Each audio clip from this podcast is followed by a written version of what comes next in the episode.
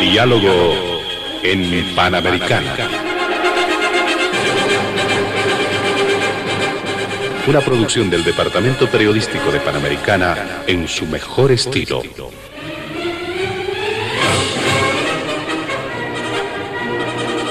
Entrevistas exclusivas sobre temas que crean expectativa general.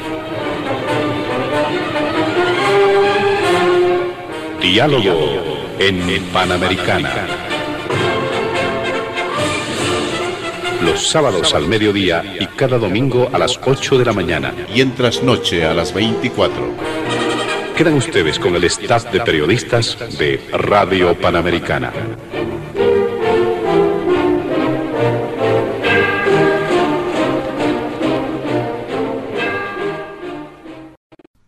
Amigos, amigas, sean bienvenidos a Diálogo en Panamericana. En nuestra agenda hemos incorporado tres puntos que los iremos desarrollando con nuestros invitados especiales este fin de semana.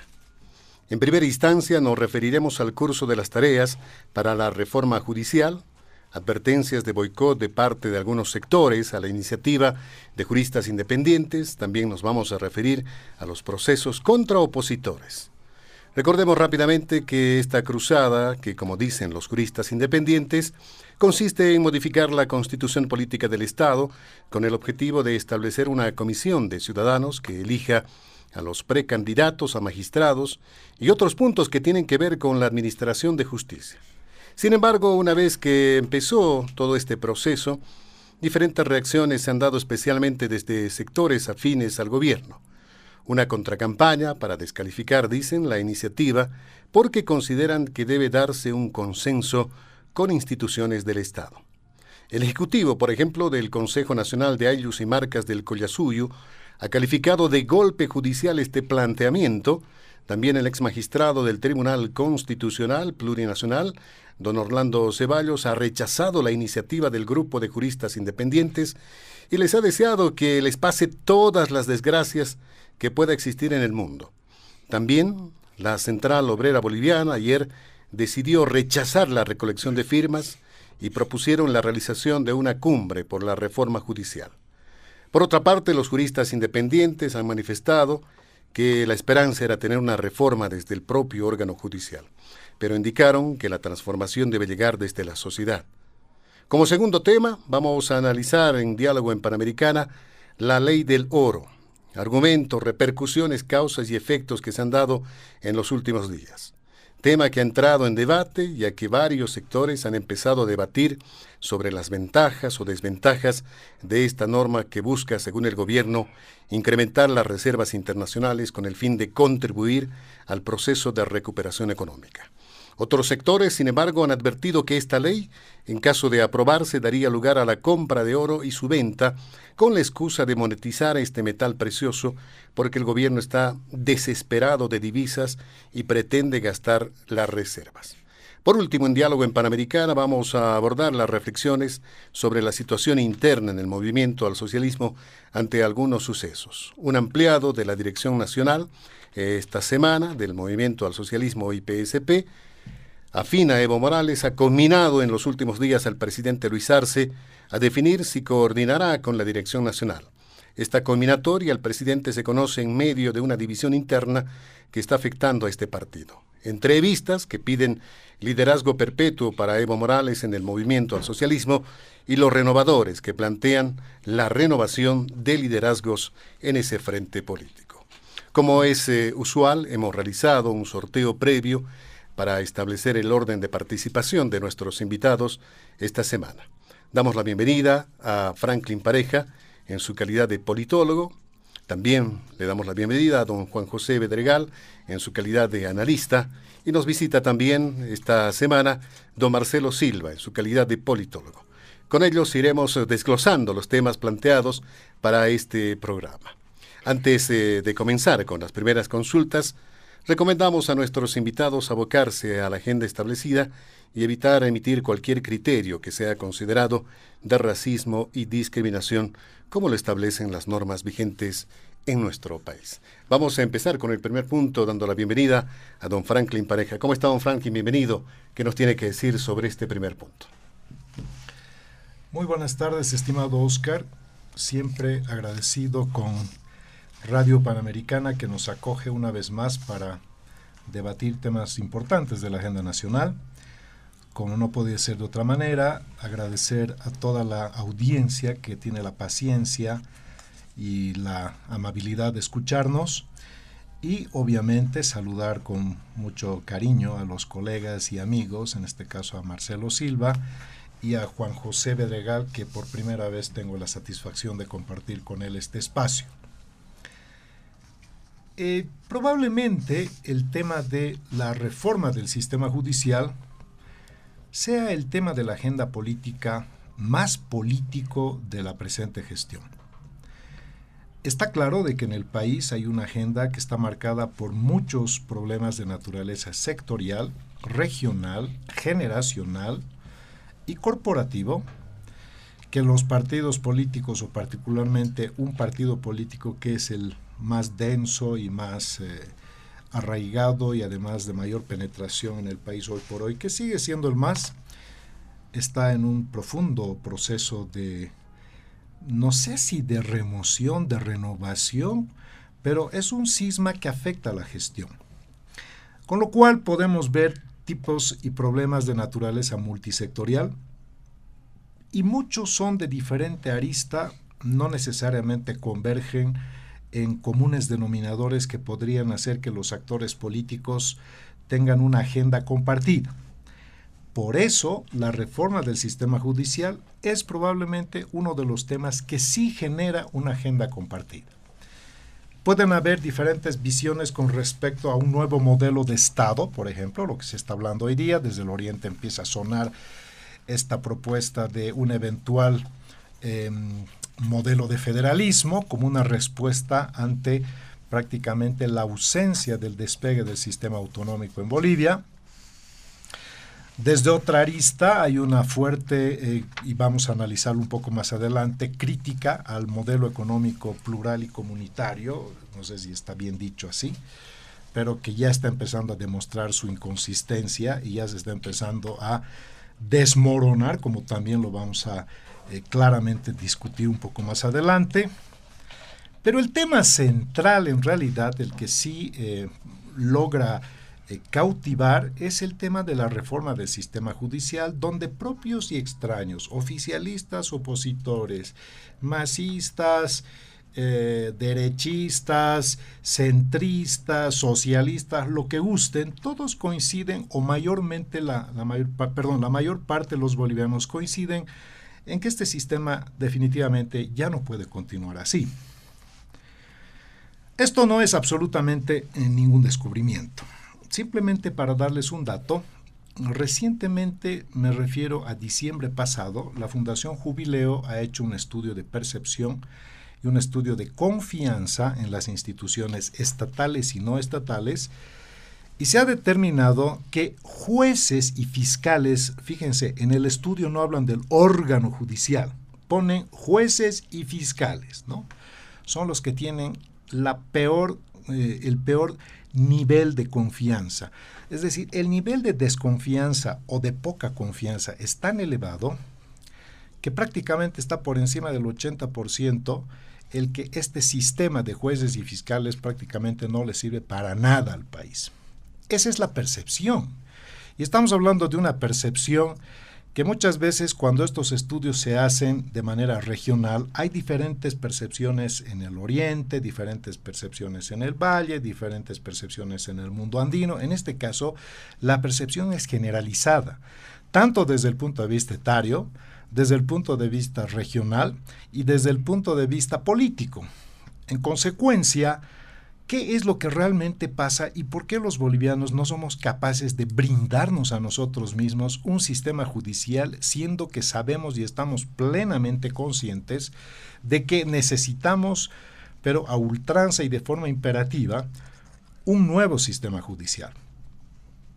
Pero ¿qué es el sistema judicial para que también empecemos a hablar no tanto en términos técnicos ni abstractos, sino desde el mundo de ley 2, desde el mundo ideal, empezamos a transitar por el mundo terrenal.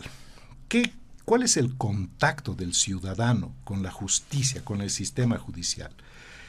Y todo empieza, obviamente, en un circuito, es el circuito de producción procesal, donde lo que uno hace cuando tiene un problema, ¿qué es? Va a poner una denuncia. ¿Quién recibe esa denuncia? La policía, que forma parte ¿qué? del Ministerio Público.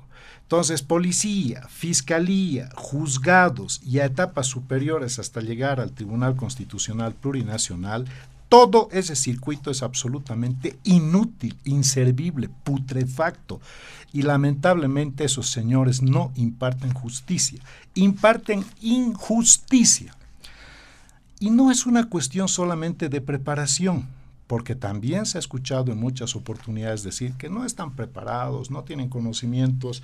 Se sorprenderían los ciudadanos que hay mucha gente realmente muy competente pero que están entre la disyuntiva o imparto justicia o imparto injusticia. En consecuencia, ¿qué estamos viendo y qué nos están mostrando durante décadas? Este no es un problema del MAS, este es un problema que arrastramos desde la fundación de la República, que la justicia, tener justicia u obtener justicia, en realidad no es obtener justicia, obtener un fallo o una sentencia favorable tiene un costo. Entonces se han instalado y se han creado tarifarios en el país donde una sentencia X cuesta tanto, una sentencia Y cuesta tanto. Y por eso la situación de, de la población es la total indefensión, porque nunca va a poder encontrar en ese espacio que es el sistema judicial justicia. La última línea de defensa del Estado de Derecho en cualquier país del mundo es el sistema judicial. Todos los problemas que se originan en una sociedad se dirimen y se resuelven en última instancia, no en primera instancia, en el sistema judicial. Bolivia lamentablemente tiene una, eh, no sé si vocación, pero tiene una costumbre pleitera o pleitista, siempre está en pleito, de todo es pleito. Nosotros tratamos de resolver todo en el lugar y en el espacio más ineficaz y más corrupto que es la justicia. Me ha dicho, me ha insultado tanto, instauro una demanda. Me ha tomado el pelo en tal cosa, una demanda. He sido estafado, una demanda. Entonces, todo finalmente esto genera una elevada sobrecarga de trabajo, donde solamente el que tiene ventajas comparativas en términos económicos o de acceso al poder político puede encontrar una resolución a sus problemas personales o a sus problemas corporativos o a los problemas que son superiores todavía, que son constitucionales. No obstante, hay que decirlo con mucha claridad. El periodo del movimiento al socialismo y particularmente el periodo del señor Evo Morales es probablemente el que ha generado la mayor ruptura y quiebre del sistema democrático porque ha destruido lo que se llama la institucionalidad constitucional, que es el fundamento del sistema democrático. Dixit Gonzalo Hidalgo, un prominente constitucionalista. No hay posibilidad de que un país tenga una democracia medianamente razonable si no tiene un sistema judicial medianamente razonable en términos de independencia y de probidad. Así que, ¿qué significa la reforma de la justicia en Bolivia? Significa recuperar la democracia.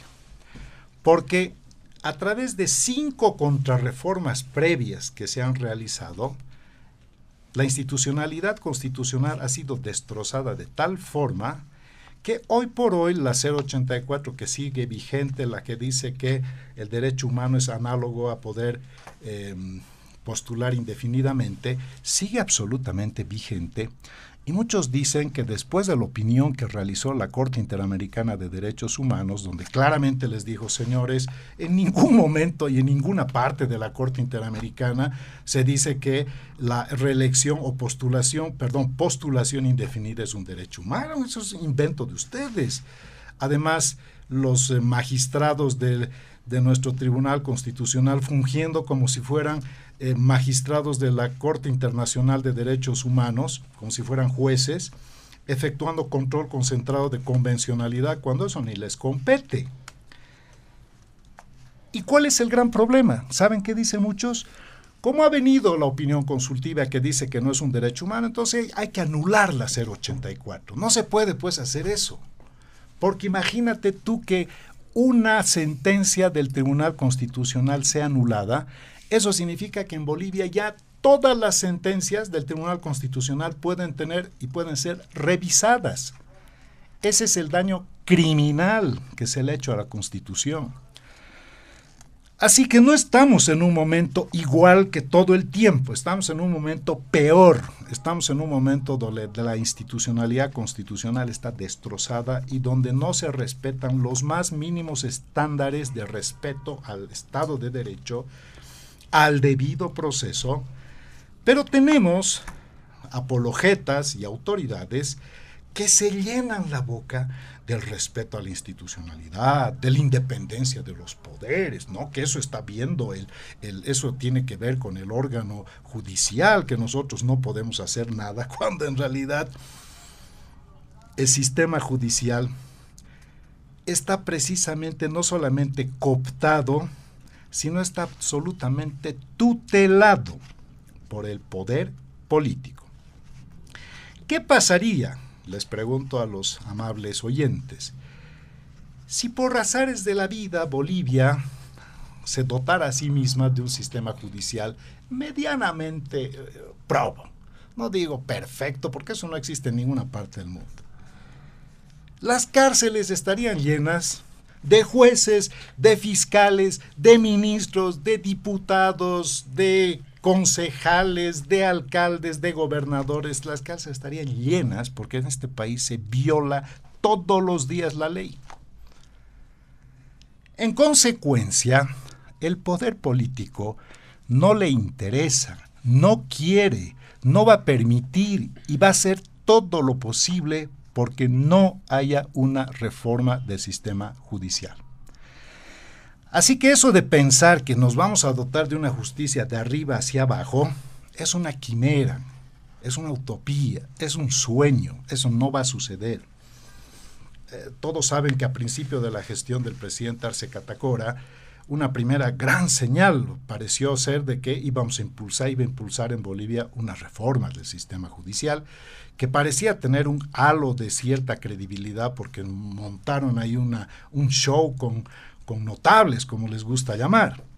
No duró absolutamente nada. Es más, el Ministerio de Justicia no debería ni existir. Es una aberración que exista un Ministerio de Justicia que desde el órgano ejecutivo tutela las acciones del órgano eh, judicial y también de los otros órganos. Por eso no es una cuestión, queridos amigos, de moral. Es una cuestión de ética, porque la autoridad de la moral es la costumbre y la autoridad de la ética es la razón. Y esta cuestión tiene que ver con discernir entre el bien y el mal. Y si yo soy un administrador de justicia, tengo que utilizar y emplear mis conocimientos para emplear y para impartir justicia y no tengo que emplear mis conocimientos para técnicamente torcer la ley y darle un carácter relativamente consistente a una total aberración jurídica. El hecho de que nada funciona hasta el día de hoy pone a la población en una total situación de indefensión. Como no hay un espacio formalmente instituido que permita gestionar las denuncias, las demandas, las iniciativas, entonces lamentablemente la población boliviana sale de los cánones, sale del esquema legalmente establecido y se traslada a las calles. Y entonces ahora tenemos en Bolivia las calles activadas porque las instituciones no funcionan. Y como las instituciones no funcionan y no somos un Estado de Derecho y no se respeta el debido proceso y la, el hecho de ser autoridad no te da cualidades mágicas, no te da más conocimiento, no te da ética, no te da nada de eso, la autoridad lo que tiene es poder y el poder se usa de forma tan discrecional. Entonces, lo que está pasando con este proceso de reforma es que se está introduciendo en el imaginario popular la necesidad de activar una conciencia ciudadana que si no se logra a través de este primer intento, verán pues nuevamente, vendrán nuevamente probablemente sucesivos o sucesivas propuestas que de una u otra forma, de abajo arriba, finalmente hagan que en Bolivia nos dotemos de un sistema judicial que esté al servicio del pueblo y no al servicio de un partido político o de una persona. Me voy a quedar ahí, querido Oscar, como primera intervención. Muchas gracias, don Franklin Pareja. Damos la bienvenida también a Diálogo en Panamericana esta semana, a don Juan José Bedregal en su calidad de analista. Eh, don Juan José Bedregal, eh, eh, ¿será posible una reforma judicial antes de las elecciones judiciales que están programadas para este año, más allá de las observaciones que también ha planteado don Franklin Pareja? Bienvenido, un gusto.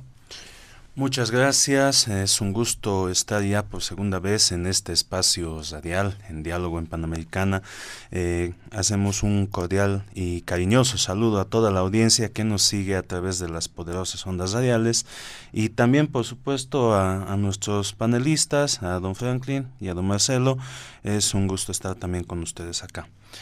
Vamos a empezar eh, remitiéndonos quizás un poco a la historia. No es, no es lo mío el fuerte el análisis legal, yo soy economista, por lo tanto, eh, el tema va a ir más eh, desde una visión ciudadana, no, pretendemos ser juristas acá, no nos vamos a introducir en un campo en el que no pertenecemos. Por supuesto. Bien, em, hay que recordar que la, la historia nos muestra que esta región, latinoamericana es por encima de todo una región de injusticias. Desde la colonización española, desde el sistema colonial que ha interpuesto una forma de administrar justicia. Eh, basta con recordar cómo iniciaron las rebeliones indígenas de 1780 y 81. Eh, Tomás Catari era un, un cacique de la región de Potosí que fue depuesto por un recaudador tributario y tuvo que ir a pie hasta Buenos Aires, ante el virrey, a exigir que se les destituya en su cargo, exigiendo justicia. La rebelión de 1809, el 25 de mayo en Sucre, ocurre igualmente por, la, por las malas decisiones que tomaban los oidores de Charcas, los, em, doctorcitos de Charcas, como los conocen em, coloquialmente.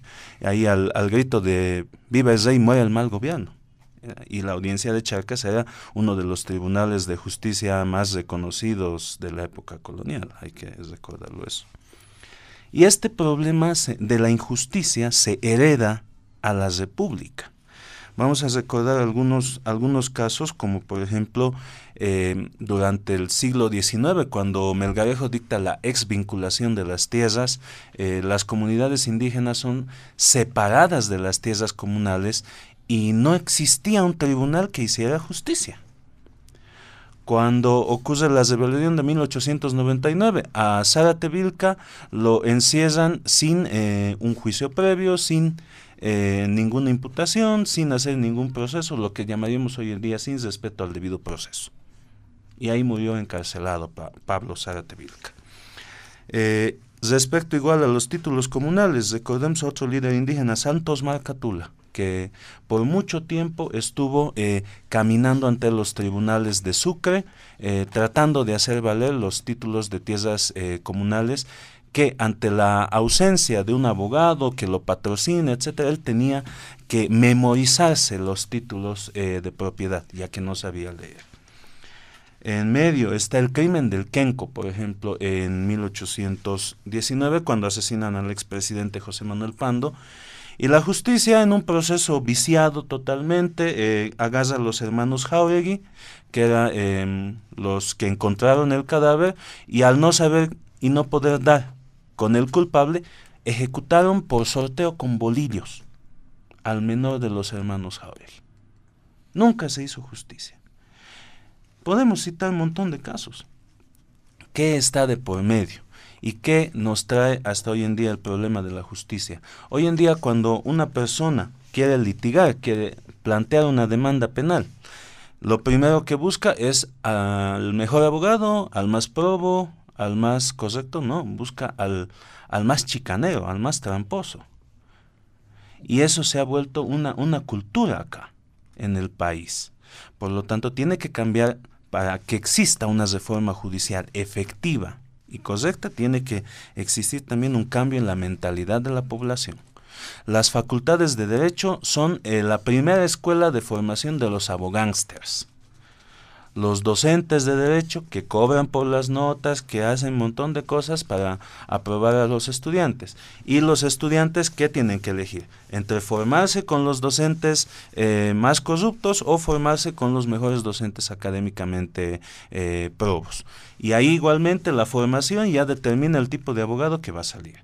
Si has pasado con los docentes más, más, eh, más maleantes, pues vas a ser un abogánster y si has pasado, te has formado en la Facultad de Derecho con los mejores docentes que has podido, te has dedicado a estudiar, vas a tratar de ser pues un abogado probo, luchar por la justicia, ser correcto. Pero ¿qué ocurre ya en el campo laboral, en el marco de los, de los abogados y del derecho?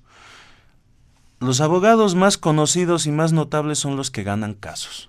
Y los abogados que ganan casos son generalmente los que están acostumbrados a torcer al sistema judicial.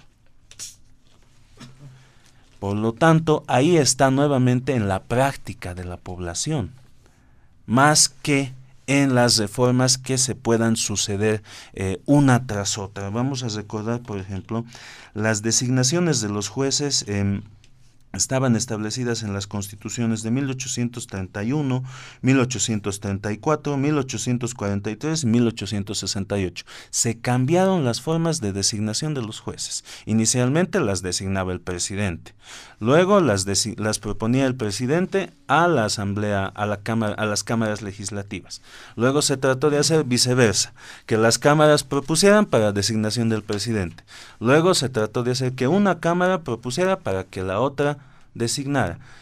Siempre hubo una búsqueda de la forma de, determinar a los mejores y, más probos eh, actores para conducir el sistema judicial. Y hoy en día estamos debatiendo eh, esta propuesta del grupo de juristas independientes, que luego vamos a ver cuán independientes son realmente, eh, que la propuesta propone que esta vez la selección la haga un conjunto de ciudadanos que me recuerda mucho y nos remite mucho históricamente a la época del voto calificado, ¿no? cuando tenías que tener un cierto grado de, probidad, demostrar una renta, saber leer, etcétera, y tener una renta mínima y propiedad para poder ser considerado ciudadano. Hoy en día vamos a hablar de ciudadanos em, supuestamente notables que van a tener esa potestad, pero aquí hay que eh, señalar algo, incluidos los administradores de justicia se plantea que sean colegios de abogados, asociaciones de jueces, facultades de derecho.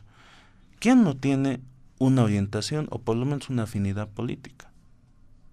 Es muy difícil encontrar una persona que no tenga, que sea completamente imparcial. Es un ideal, por supuesto, pero existe realmente hoy en día. Todos tienen su corazoncito de un lado o del otro.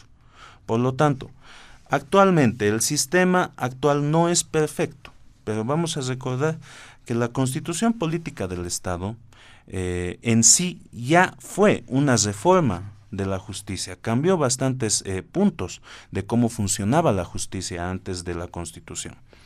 Eh, aquí me remito, por ejemplo, al artículo 115 de la constitución, que en su parágrafo segundo nos dice que el Estado garantiza el derecho al debido proceso, a la defensa y a una justicia plural, pronta, oportuna, gratuita, transparente y sin dilaciones. Ahí por supuesto que toca ver cuánto de esto se ha cumplido, pero vamos a recordar un poco cómo era la justicia mm, antes de la nueva constitución. Se pagaba hasta por el papel, si recordamos las ventas de papel sellado. Cuando uno presentaba una demanda penal había que pagar primero una cuantía la carátula había que, comprar también. Todo se pagaba. Hoy en día, por lo menos la Constitución garantiza que la justicia sea gratuita, que sea pronta, oportuna. Ahora, por supuesto que hay que recorrer un camino mucho más largo que los 14 años de vigencia que tiene la actual constitución política del Estado. Eh, he empezado la intervención hablando de más, a más o menos unos 300 años de retrospección hasta, hasta 1781 con don Tomás Catari ¿no? y su caminata hasta Buenos Aires. Ahí hay una un camino de búsqueda de la justicia de más de 300 años que por supuesto que no se va a resolver en 14 años de vigencia de la actual constitución.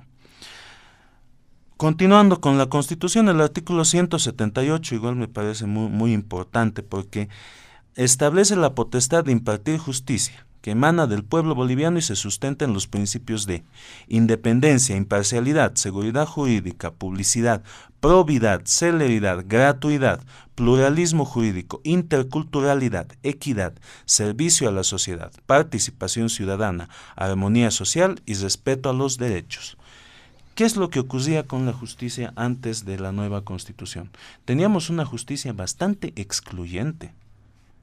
En, la, en los casos que he ido mencionando hay un factor común, y es que son los, las personas que vienen de pueblos indígenas originarios las que menos podían acceder a la justicia, porque la justicia tenía un componente bastante clasista y racista si no existía un, un abogado, un doctor que, que, te patrocinara, no podías encontrar justicia. Y eso es algo que se viene arrastrando. Eh, si bien hay todavía mucho que caminar en cuanto a la justicia, podemos encontrar algunos logros. Podemos encontrar, por ejemplo, la ampliación del número de ítems de jueces. Se está eh, ampliando la cantidad de jueces que están en distintas regiones del país y eso ayuda también a dar un poco de celeridad, ayuda a dar celeridad. Se han hecho las reformas, hay un, últimamente en estos 14 eh, años de vigencia de la nueva constitución, una muy importante... Eh, un muy importante énfasis en la lucha contra la violencia contra la mujer, la violencia intrafamiliar, en favor de las niñas, niños y adolescentes. Y este era un problema que antes no se visibilizaba. Hoy en día, claro, nos alarman y por supuesto que tienen que alarmarnos el número de casos de feminicidios, infanticidios, violaciones, etc. Pero es que antes ni siquiera se los registraba. Es que antes ni siquiera se los denunciaba estos casos quedaban encubiertos, justamente porque esa justicia racista, clasista, excluyente y cara sobre todo, restringía el acceso de las víctimas a la justicia.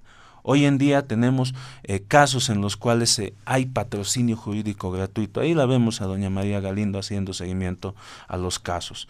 Eh, si bien muestra que hay falencias en la justicia, pero antes no veías eso. No había patrocinios jurídicos gratuitos. Era muy difícil encontrar un abogado que no quisiera cobrar por sus servicios, que tuviera un compromiso muy serio y muy personal con, con la justicia, ¿no? eso es. Ah, Adicionalmente, quisiera referirme un poco a esta comisión de juristas independientes que ahí hay que cuestionar mucho la independencia de estos juristas, ¿no? Eh, por ejemplo, ahí está el señor Juan del Granado, que tiene una amplia trayectoria en partidos políticos. O sea, muy independiente no lo es, ¿no? Ha sido candidato presidencial y ha, y ha tenido menos del 3% de los votos. Ahí está otra persona como Juan Carlos Núñez de Fundación Jubileo que estuvo presente en, en la famosa reunión de la Universidad Católica que eh, trató de definir la sucesión constitucional durante los hechos de 2019, eh, atribuyéndose eh, la potestad de definir la sucesión constitucional cuando esto es, por supuesto, potestad de los órganos del Estado, como lo era la Asamblea Legislativa. Ahí vemos, por lo tanto, que la mayoría de personalidades que están apoyando este movimiento de los juristas eh, llamados independientes está pues eh, de parte de un lado de la arena política. Y estamos, eh, y quiero cerrar tal vez mi intervención con esto, viviendo un déjà vu de 2018 y de 2013, cuando los movimientos políticos que se oponían al gobierno convierten las elecciones judiciales en un plebiscito contra el gobierno.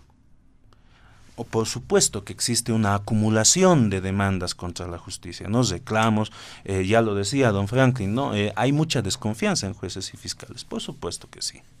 Y esa acumulación social siempre la utilizan, al menos en las dos últimas elecciones judiciales, la oposición política para convertir la elección judicial en un plebiscito contra el gobierno. Y hoy estamos viendo nuevamente un déjà vu. Y no vaya a ser eh, que nuevamente este movimiento de juristas independientes termine impulsando o capitalizando nuevamente el, el, voto nulo, blanco, etcétera, que ha sido sí mayoría en las dos últimas elecciones judiciales. Pero justamente por esta visión de plebiscitar una elección eh, judicial donde más bien deberíamos eh, abocarnos a ver los méritos de los postulantes. Eh, yo creo que los jueces electos tendrían eh, mucha más legitimidad mientras más personas se pongan, eh, se den a la tarea de revisar conscientemente los currículums y tratar de elegir a los postulantes más probos. Muy bien, muchas gracias don Juan José Bedregal. Damos la bienvenida también a don Marcelo Silva a este programa de diálogo en Panamericana esta semana. Eh, don Marcelo Silva, hemos eh, tenido cumbres eh, judiciales, ahora se plantea una modificación constitucional para reformar la justicia. ¿Qué más se puede hacer?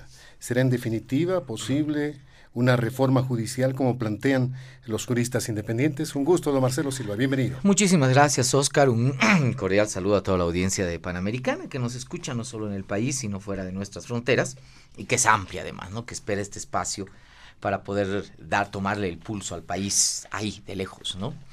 Eh, por supuesto, un cordial saludo a Juan José y a Franklin, eh, cotertulios de esta jornada, eh, con quienes tenemos el alto honor ¿no? de dialogar sobre temas que indudablemente son de trascendencia, en algunos casos coyuntural, pero en este caso de la justicia una trascendencia estructural. ¿no?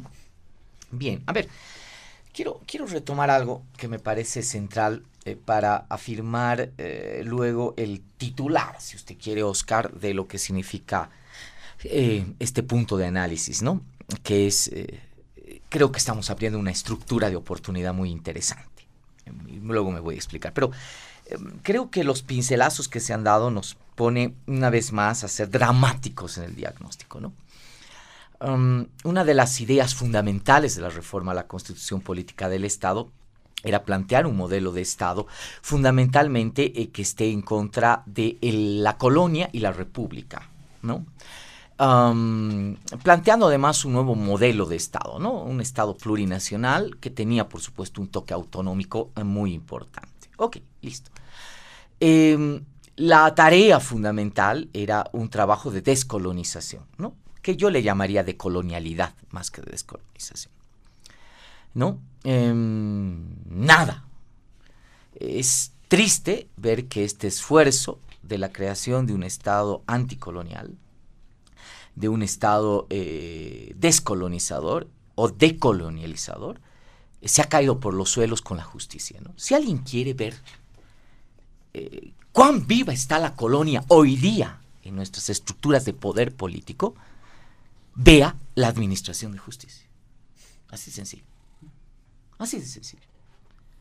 Y es triste, ¿no? Que durante estos últimos 14, 15, 16 años se haya alentado con mucho entusiasmo la reproducción colonial de un modelo, ¿no? Eh, supuestamente, ¿no? Por gobierno, excepto el de Áñez, que indudablemente era un intento alocado, iluso de volver a las lógicas republicanas, pero es increíble ver que bajo eh, la bandera de un proceso de descolonización, más bien se ha alentado un proceso de colonización raudo, lo que ha negado la misma construcción del Estado plurinacional y de los procesos de decolonialidad y descolonización. Entonces lo que hoy día tenemos son estructuras de poder altamente coloniales, vigentes y vivas ¿Y cuál es el elemento central? ¿Cuál es el engranaje que hace mover esas estructuras coloniales? Es la justicia. ¿No? Es el elemento central la justicia. Insisto, queremos remontarnos a la colonia, queremos remontarnos al pensamiento colonial más eh, aferrado. Revisen la justicia y cómo se administra la justicia hoy. Y quienes alientan hoy precisamente esa forma de administración. Claro, entonces, cuando llegamos a esta conclusión, no estamos hablando de un tema sencillo, ni light, si me permiten el término, por favor. Estamos hablando de un tema realmente que puede negar, escúchenme bien, puede negar la construcción del Estado plurinacional y el proceso de descolonización. Por eso veo que puede ser una estructura de oportunidad esto. Y enseguida voy a explicar por qué. A ver, vamos al tema. A ver, eh, ¿qué podría significar este eh, proceso de reforma a, la justicia? ¿no? Más allá de entrar a analizar la propuesta en sí misma. Primero, la aplicación de algo que me parece fundamental, un mecanismo constitucional que activa, y creo que sería la primera vez, la primera vez en el país, un proceso de la democracia directa y o participativa en contra de la democracia representativa que ha sido completamente apabulladora en los procesos eh, políticos que hemos vivido. ¿No? Abierto en la constitución política del Estado. Quiero decirles que Bolivia tiene un modelo de democracia, por si, por si acaso, constitucionalizado, y es el, el modelo de la democracia intercultural. La democracia intercultural tiene tres modelos de democracia vigentes, jerárquicamente iguales y activos.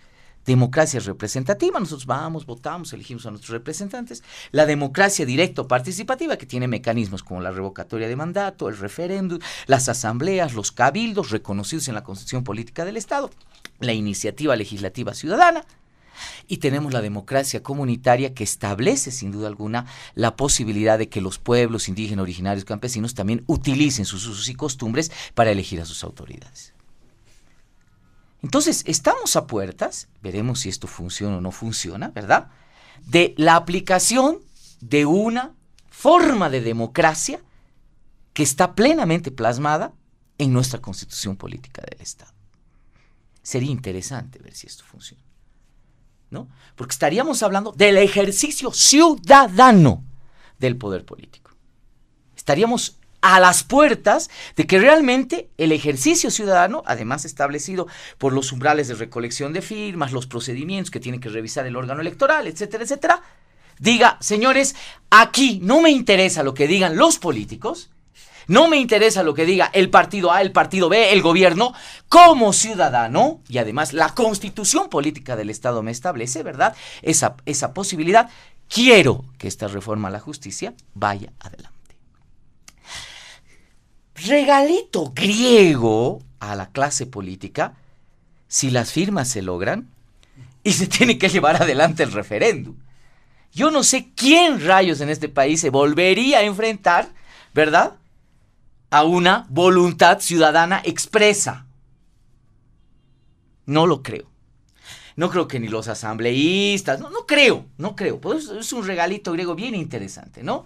Es decir, el momento en que se logre la igual que el revocatorio, ¿verdad? El del 21 de febrero, ¿no? Se, se, aplicó un mecanismo de la democracia directa que estaba establecido ahí en la Constitución Política de Estado. Luego se, luego se quiso decir, no, que no, ¿verdad? Salir por la tangente, encontrar la chacanchada, ¿verdad? Es decirle al le damos al pueblo el chance y la oportunidad de gobernar y decidir. Y luego, no, que estamos equivocados. No, el pueblo estaba equivocado porque es un derecho, ¿verdad?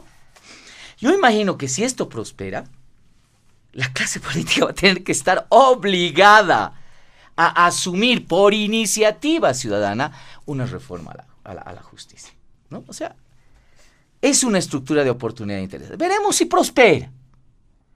Veremos si prospera, pero no deja de ser una estructura importante. Bien, que indudablemente tiene lecturas políticas distintas, sí. Eh, y debería preocupar a los de una acera y a los de otra acera. Primera acera, indudablemente creo que no está ahí oculto el tema de que eh, la reforma a la justicia trata de suplir de alguna manera el discurso del 21 de febrero además a, través de un mecanismo democrático y, de democracia directa, como he mencionado. Porque es un argumento y es un discurso aglutinador, definitivamente, ¿no? Aglutinador. eh, creo que eh, de alguna manera lo que hemos visto, por ejemplo, en Santa Cruz en el último tiempo, tenía un sesgo absolutamente regional y muy sectorial, ¿no? Y creo que las oposiciones políticas, los sectores que quieren eh, algún cambio político, etcétera, etcétera, podrían estar refugiados con, con cierta posibilidad de éxito, además, tras el discurso de la reforma a la justicia. Porque es algo que cala e interpela directamente al ciudadano.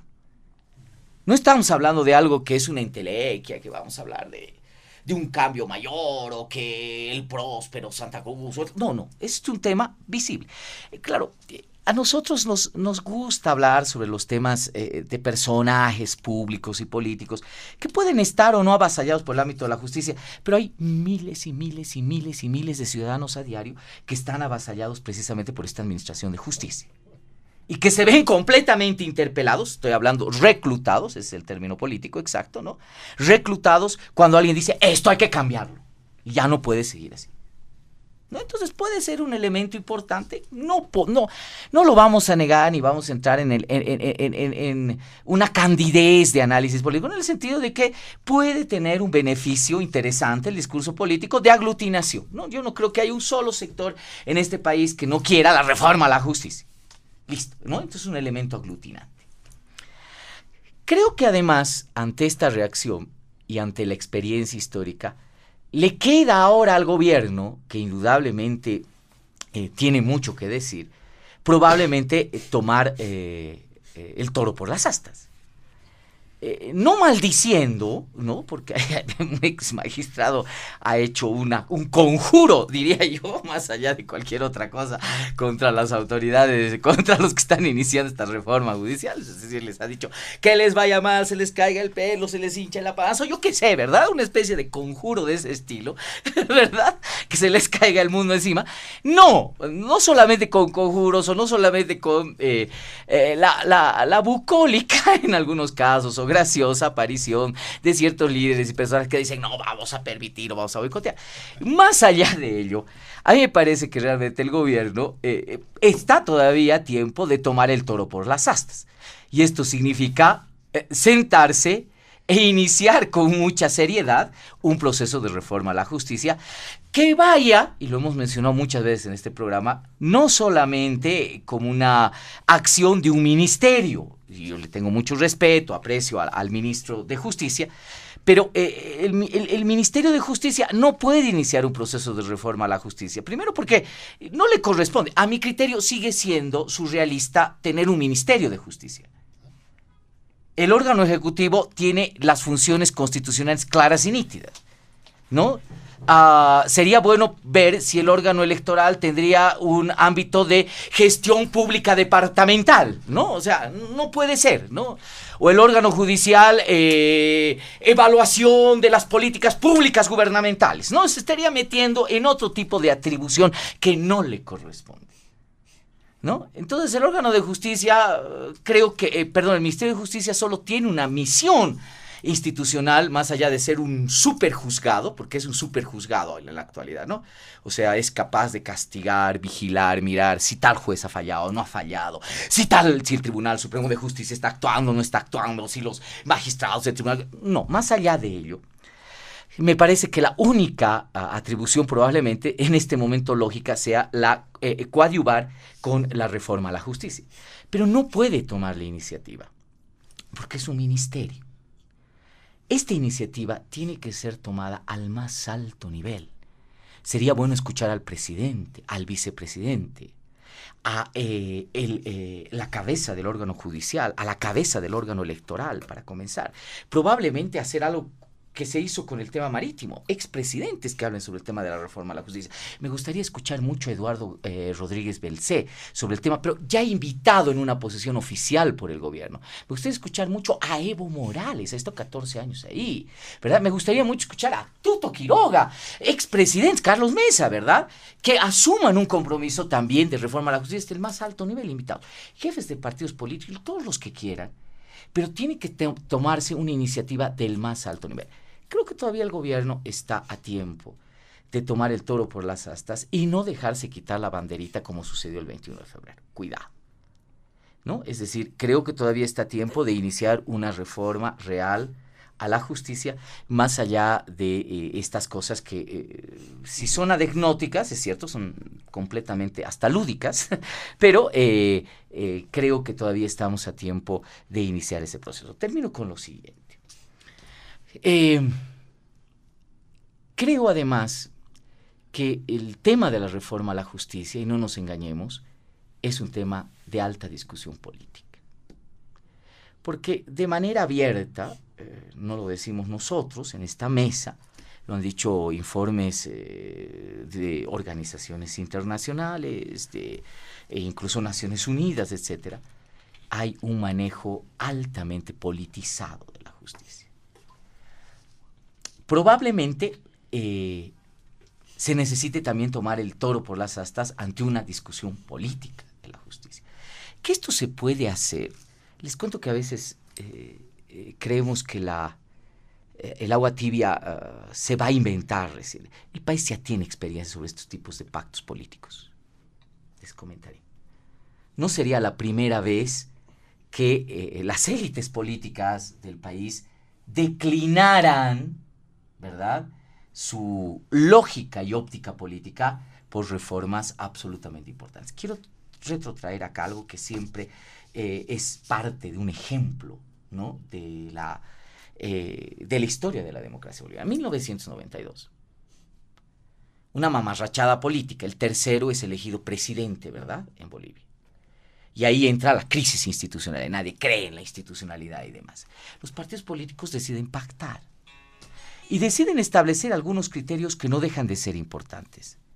Y probablemente lo que sucedió en, la Corte Nacional Electoral de ese entonces sea lo que debemos aplicar en algún momento, si es que esta reforma no llega antes de la elección de, autoridades judiciales, para ah, tratar de emular o ver eh, como oh, posible aplicación.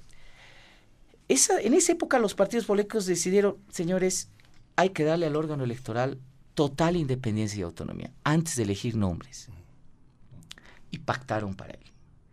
Y dijeron, la reforma de nuestro sistema electoral que está por los suelos, que se ha ido por, por, por, el borde, tiene que ser iniciada por autoridades del órgano eh, electoral o autoridades de, la Corte Nacional Electoral que lleven adelante. Nosotros nos vamos a meter. Muy bien.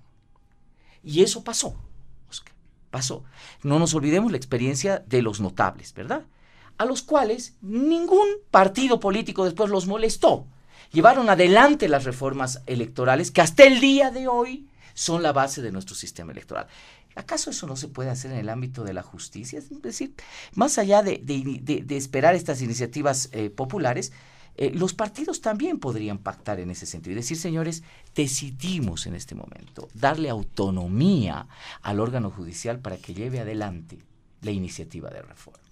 Veremos si eso se logra, ¿no? Yo me quedo acá porque sé que todavía hay mucho más que hablar. Bueno, hemos eh, tenido una amplia explicación de nuestros invitados sobre este primer punto que hemos planteado en Diálogo en Panamericana. Vamos a tener un segundo momento eh, de análisis sobre este tema, pero acortando obviamente la participación y algún elemento más que podemos incluir, don Franklin Pareja, eh, el proceso contra opositores. ¿no? Ayer conocíamos en voz de don Jerjes Justiniano, otro hora afín al gobierno del MAS, ¿no? que le había pedido a su hijo, exministro en la gestión de doña Janine Áñez, le habría pedido que no retorne a Bolivia por falta precisamente de garantías y porque en Bolivia no existiría un Estado de Derecho. Ese elemento más, por favor, para nuestros invitados esta semana. Cuando nosotros hablamos de los problemas estructurales del sistema judicial, generalmente eh, lo primero que se le viene a la mente a muchas personas eh, son los casos emblemáticos, es decir, todos aquellos de alto perfil que están vinculados a exautoridades, que están vinculados a políticos, en fin. Pero en el día a día, en realidad, eh, quien realmente está totalmente desprotegido es el ciudadano que no tiene un alto perfil, que simplemente es una persona que definitivamente pues vive en el margen de sus posibilidades y además actúa en función de las reglas establecidas. Para simplemente hacer una especie de, eh, de dato, o mejor dicho, brindar un dato, en el mejor de los casos, en promedio, un, un proceso judicial de cualquier ciudadano dura en cuatro años, en el mejor de los casos. Y en el peor de los casos suele durar de 13 a 20 años. ¿no? Hay gente que se muere en medio de su proceso. Con lo cual eso te demuestra que primero no hay sentido de oportunidad, como dice, como dice, ¿no? Una justicia gratuita, pronta y oportuna. No es gratuita para empezar la justicia en Bolivia. Tú, los mecanismos formales instituidos te hacen ver que la justicia es gratuita. ¿Por qué? Porque vas al juzgado, pones tu denuncia o lo que sea. ¿no? Y aparentemente los fiscales, los jueces, todos tienen un trabajo gratuito. Pero los mecanismos subyacentes no son gratuitos, porque todo hay que aceitear. Es decir, en este país es el país de la coima, y ese es el gran problema del impedimento del ciudadano común que no puede acceder a la justicia porque tiene que poner plata hasta para que el investigador vaya a notificar. La policía funciona con la fiscalía, la fiscalía pasa al juzgado, los juzgados pasan a los tribunales superiores, finalmente eso se decanta en el Tribunal Constitucional. Repito, ese es el circuito de producción jurídica donde en todos los pasos, pues todos saben que es muy difícil poder sortear en base a una buena defensa, ¿no? Una defensa consistente. Entonces, los buenos abogados, los que realmente se conocen la ley, se ven absolutamente limitados porque no es la ley, no es la consistencia del abogado, es la transada que tienes que hacer para lograr determinadas situaciones bonancibles en términos de fallos o sentencias. Y eso lo sabe todo el mundo. Tú puedes ser un extraordinario abogado y últimamente se ven defensas, eh, en algunos casos de, de estos perseguidos políticos, que te demuestran la aberración de lo que está sucediendo, pero eso no importa. No importa, porque hay una orden política para que destroces a todo aquel que tenga la osadía de pensar diferente, de pretender alguna actividad política, de que sea crítico, de que se vuelva incómodo y obviamente el 2019, después del fracaso electoral que hubo el 2019, ¿qué ha sucedido? Que pareciera que ahora hay que escarmentar y sofocar al menor intento de disidencia, de eh, crítica, en fin, es asociado mecánicamente a desestabilización o golpe. O sea, en Bolivia, criticar es ser un futuro o es un potencial desestabilizador. Decir que estás impulsando una reforma que está en la Constitución porque forma parte precisamente de las iniciativas de la iniciativa legislativa ciudadana, el referéndum también es una es un mecanismo constitucionalizado. Ah, no, eso es un golpe judicial, ¿no? Imagínate, o sea, como la Constitución no vale nada en Bolivia, entonces a cualquiera se le ocurre decir y hasta tipificar eh, los delitos cuando lo que está haciendo es un ejercicio democrático. Desde fuera ha venido el GIEI, ¿no? este grupo de interdisciplinario de expertos internacionales, y han emitido una cantidad de observaciones y de recomendaciones. ¿Algo se ha cumplido? Nada. Nada se ha cumplido. ¿Qué decía, entre otras cosas? Del abuso de la detención preventiva, que debería ser el último recurso. Eso es lo más común ahora. Te agarran del cuello, te meten adentro y tú tienes que demostrar tu inocencia, porque no se presume la inocencia, se presume la culpabilidad.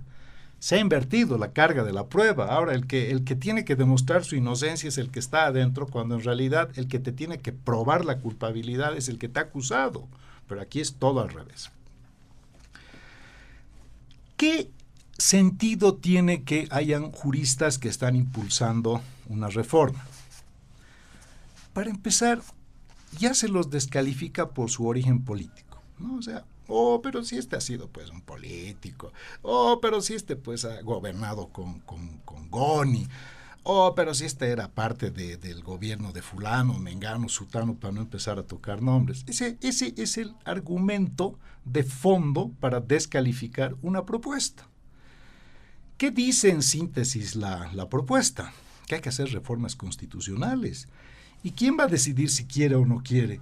Pues en este caso el soberano. Obviamente se podrá llegar con tiempo oportuno a, cubrir las firmas. Es difícil, es muy difícil. Yo sé que los tiempos son muy difíciles. Y además hay una contracampaña, justamente eso es el tema que nos atañe el día de hoy, que dice que hay una especie de boicot. Por supuesto, pues que hay un boicot. ¿Cómo vamos a soltar el poder real que es el manejo del sistema judicial para que finalmente, si eso se produjera, vamos a entrar en un total y un franco proceso de, primero, develación de los grandes delitos que se cometen en este país y segundo, de si tienes una justicia medianamente independiente, pues muchas de las cosas y de los proyectos políticos de mediano y largo plazo se podrían truncar. Porque aquí no hay que entender esto como una cuestión inherente a un momento o una coyuntura.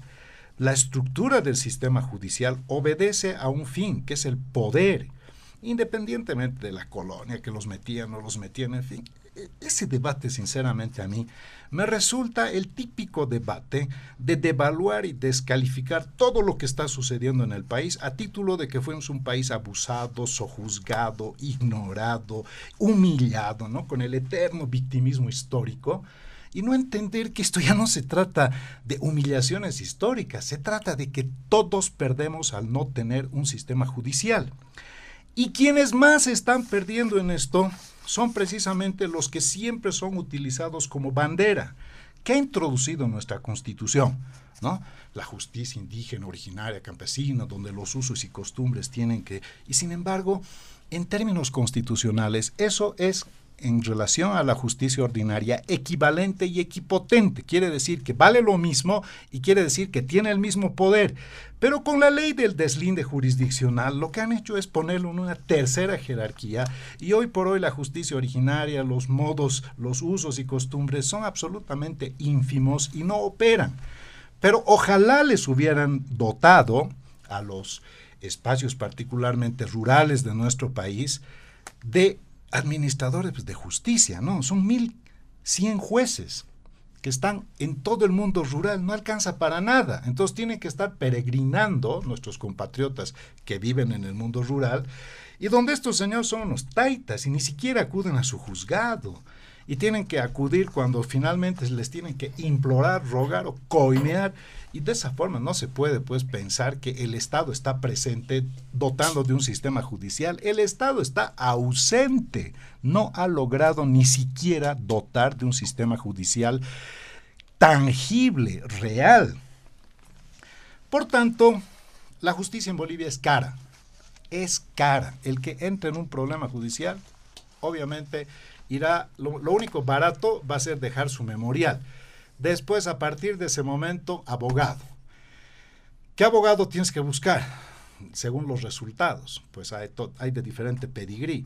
Hay los que tienen ¿no? resultados. Nunca, nunca ha perdido un caso. Entonces te tienes que buscar al que nunca ha perdido un caso. Ah, pero tienes posibilidades materiales, ¿no? Y si tu contrincante tiene al que nunca ha perdido un caso, te estás en la lona. O sea, ya de entrada no tienes la más mínima chance ni esperanza. Esto no es un problema político, no es un problema ideológico, no es un problema antropológico, no es un problema sociológico. Este es un problema básicamente de poder, de poder económico, de poder político. La justicia no te mira si eres blanquito, ¿no? Es típica mentalidad, pensando que al blanquito le van a dar una sentencia. No, si ese blanquito es un largado y un yesca, perde cuidado que el morenito le va a sacar la mugre en el juzgado. Así que los morenitos no tenemos tampoco que pensar que un blanquito está al frente y nos va a liquidar por solo ser blanco. No, no hay que racializar las cosas en todo el tiempo y en todo lugar. Hoy por hoy hay una burguesía poderosa Aymara. ¿Tú crees que esos señores no tienen poder para en algún momento coludirse inclusive con intereses de la justicia? Tú sabes que en Bolivia una de las grandes patas que está sosteniendo esta supuesta aparente estabilidad es el contrabando.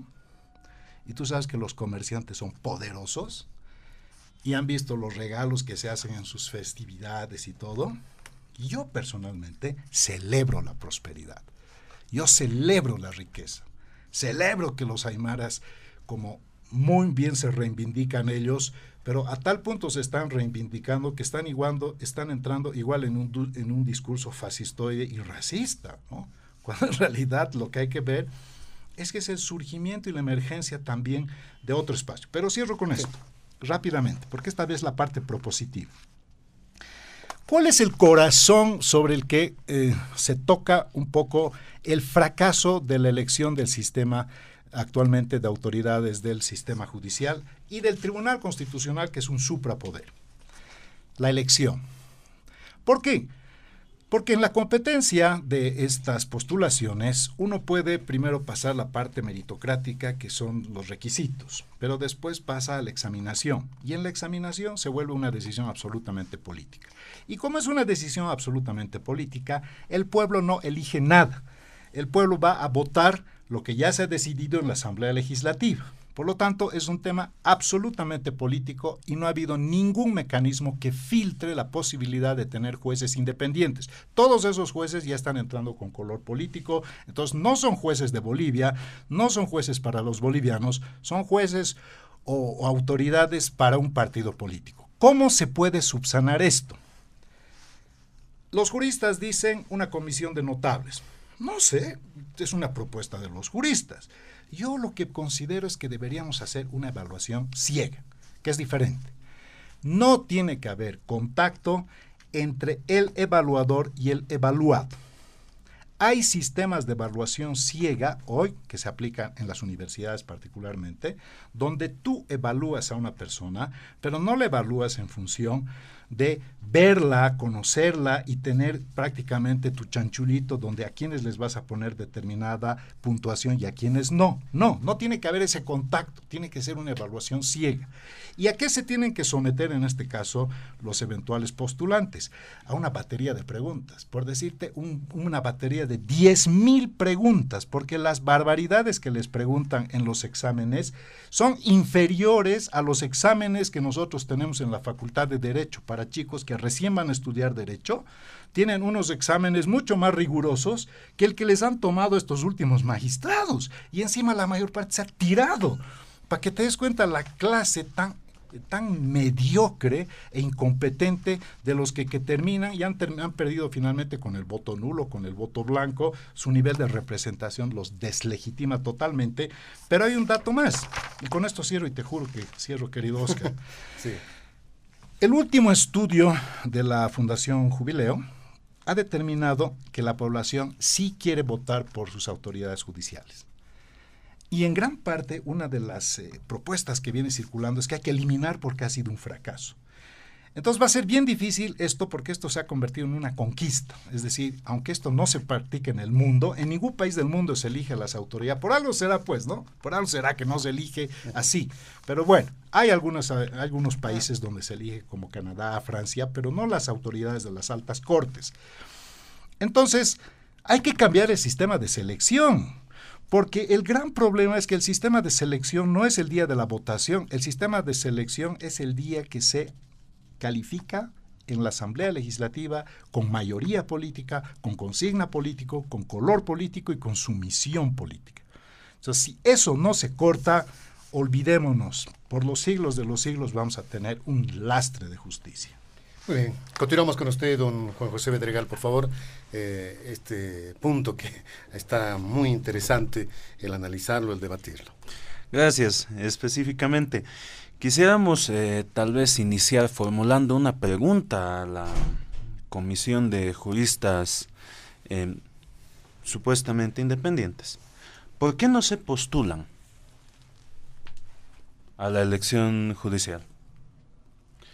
Yo creo que con el número de firmas que han eh, conseguido, les alcanzaría incluso para salir electos.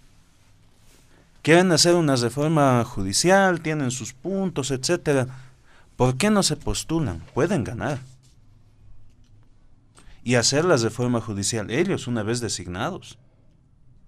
Ahí yo haría esa pregunta a don Juan del Granado, incluso su, su, su 2,5% de la elección del 2014 le puede alcanzar para salir electo a autoridad judicial. Eh, ¿Por qué vamos a esperar siempre a que exista esa entelequia ahí en la nube sin, sin rostro ni, ni figura que es la comisión imparcial, ¿no? Siempre, eh, y está bien, ¿no? Tener como referencia los, los pactos políticos que sí han funcionado en el pasado, por supuesto, pero también hay que recordar un montón de pactos políticos que han funcionado pésimamente. Por ejemplo, eh, durante la época del Pacto por la Democracia, del Acuerdo Patriótico, de la megacoalición, ¿cómo se designaban las autoridades judiciales? Era exactamente eh, un coteo político, cada partido tenía su propio, su propio magistrado, cada magistrado respondía a un partido y metía a la gente a trabajar de su partido. Entonces ahí, eh, ¿había justicia? No había justicia en el antiguo Poder Judicial. Eh, había desarrollo normativo, es decir, había avances, se formulaban nuevas normas para la lucha contra la violencia, contra el racismo, la discriminación, etcétera. No, no lo había. Y una clara muestra de ello es que hasta ahora mantenemos los códigos Banzer, los códigos de la época de, de la dictadura de Banzer. Y cuando se intenta cambiar un código eh, penal, resulta que salta todo un, conjunto eh, de, sectores de la sociedad que nuevamente, como lo decía al principio, cualquier causa es buena para plebiscitarla en contra del eh, gobierno de turno. ¿no? Así se ha caído el Código Penal el año 2018, porque se había hecho una campaña de, de desinformación, una campaña en contra de, una determinada medida, se ha plebiscitado este tema y ahí lo tenemos. ¿no? Eh, yo recuerdo una anécdota de la última elección judicial del 2018. En casa nos tomamos el trabajo de, revisar los currículums de los postulantes y salimos a votar casi pasado el mediodía con casi con voto decidido. Pero paso la paso el patio y le pregunto a mi prima, ¿vas a ir a votar? Sí, sí, voy a, voy a ir. ¿Has elegido? ¿Has revisado? No, no, yo voy a votar nulo, porque quiero que se vaya este tipo. ¿Cuál tipo? No, ya estoy harta del Evo. Ah, bueno, pero es que hay que hay que informar a la población. Como decimos, ¿no? La población puede elegir a estos juristas independientes y colocarlos en el lugar clave para que hagan una reforma de la justicia. ¿Por qué no se hace eso? ¿Por qué no se, no se presentan? Ahí habría que hacer una pregunta. Y sobre todo, cuando vemos em, estas supuestas em, comisiones independientes de notables, etcétera, ¿quién va a vigilar a la comisión? ¿Quién vigila a los vigilantes? Como diría Alan Moore en su cómic de Watchmen, ¿no? Em, ya para entrar al tema que nos planteaba de los eh, llamados presos políticos vamos a olvidarnos que eh, son de un determinado partido. Vamos a olvidarnos que estos políticos eh, se llaman em, Fernando, Janine, etcétera. ¿no? Vamos a olvidarnos quiénes son. Y hago tres preguntas ahí a la, a la población y a la audiencia que nos escucha. En cualquier democracia del mundo será un buen antecedente que un político con la con la suficiente billetera cierre con militares para deponer un gobierno será un buen antecedente democrático. En cualquier lugar del mundo, ¿será un buen antecedente democrático que se reúna la Iglesia Católica, embajadas y, jefes de partidos a, tratar de definir la sucesión constitucional que ya está establecida en la Constitución? Olvidándonos de qué lado son los actores. Tercera pregunta es positivo para cualquier democracia en cualquier lugar del mundo, sea del partido del que sea, que una persona que no está en la línea de sucesión constitucional se autoproclame presidente de un país y que a título de eso y para consolidar su régimen masacre a aproximadamente 40 personas. Olvidándonos del color político, no es estas tres estos tres hechos que he mencionado no son buenos antecedentes para ninguna democracia en el mundo. Y estos temas tienen que ser justamente perseguidos como lo que son, delitos contra el Estado, delitos contra la democracia en sí. Por lo tanto, ahí hay que, hay que olvidarse un poco de quién es el detenido y ponerse a pensar en las acciones que se han cometido, que sí son deleznables. Y sí es necesario avanzar en un proceso de lo que se llama, de lo que se ha convertido ya en un eslogan popular, memoria, verdad y justicia por los hechos de 2019. Y ahí hay que detectar, por supuesto, que entonces los que se llaman perseguidos políticos a sí mismos, en realidad son políticos que están presos por cometer delitos contra el Estado y que socavan las bases mismas de la democracia. En cualquier lugar del mundo lo que han hecho sería delito y en cualquier lugar del mundo estarían también juzgados y presos. Muy bien. Don Marcelo Silva, finalizamos este primer punto de diálogo en Panamericana, por favor. Bien, a ver, José Luis, un poco a modo de, resumen eh, y además para ser puntilloso, ¿no? De todo lo, que de alguna manera he tratado de expresar en la primera intervención. A ver, em,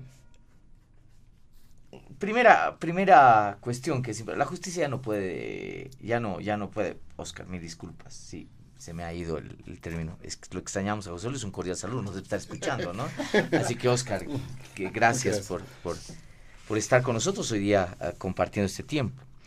A ver, eh, primer elemento, la justicia no puede eh, seguir como oh, está. Primera conclusión básica, ¿no? Eh, no voy a ahondar en nada, ninguna arista del diagnóstico, que, la justicia es politizada, que es un problema de salud pública. Hay una investigación bien interesante en la universidad precisamente que establece eso, ¿no? O sea, si alguien quiere jorobarle la salud a alguien, métale un juicio, listo, ya está. Ya, lo ha, le, le ha quitado tres o cuatro, cinco años de vida, por lo menos, ¿no? Así de sencillo. Entonces, eh, más allá de eso y, las infinidades de diagnósticos que puede haber, la justicia no puede seguir eh, como está, con todas las eh, consecuencias políticas, que, sociales, culturales, económicas que, pueden seguir. Bien, ahora, ¿cómo se cambia la, la administración de justicia? En este momento tenemos una disyuntiva, dos vías, no hay más, dos vías, no hay más.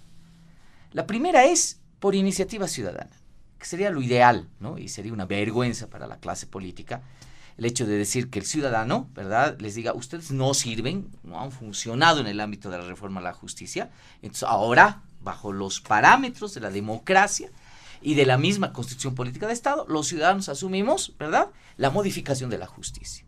Queremos la, la modificación de la justicia. Y eso tiene que pasar, por supuesto, por los tamices, reitero, de lo que significa la aplicación la operacionalización de la democracia directa y o participativa que está plenamente plasmada en la constitución política del Estado.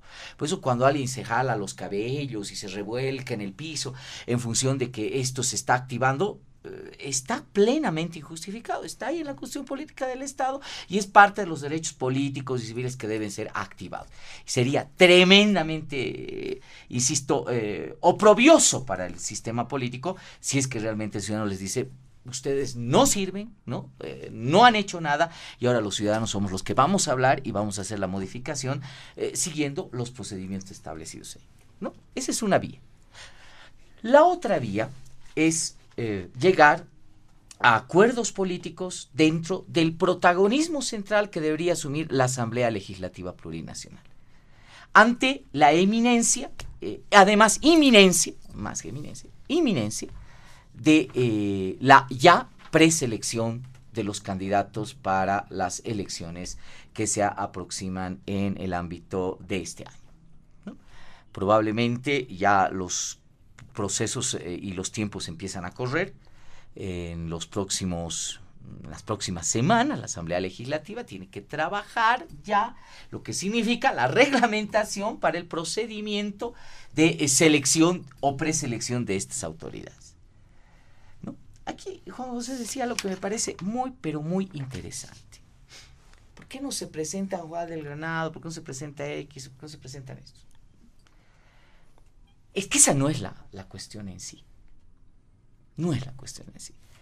Si va a haber un pacto y un acuerdo político dentro de la Asamblea Legislativa, lo último que debería hacer es tratar nombres o posibilidades de nombres. Lo que hay que hacer en la Asamblea Legislativa es darle las condiciones, ahí está el gran reto, darle las condiciones políticas a las nuevas autoridades del órgano judicial para que actúen con autonomía del poder político. Y además darles toda la potestad para que esas autoridades sean las que inicien el proceso de reforma a la justicia. Mi formulita es igual a tirarse un balazo en los pies. Porque el poder político hoy día se ejerce centralmente en el ejercicio discrecional de la justicia. ¿Podrá llegar esa madurez a la Asamblea Legislativa? No lo sé. No lo sé, no tengo la más idea. Pero esa es una posibilidad. A partir de eso, a partir de ese pacto, como se hizo en el 92, ¿no? Señores, pactamos primero esto, darles condiciones, ¿verdad? Se podrán manejar nombres, ¿verdad? Se podrán manejar nombres, se podrán ver las modalidades en que puedan llegar los nombres.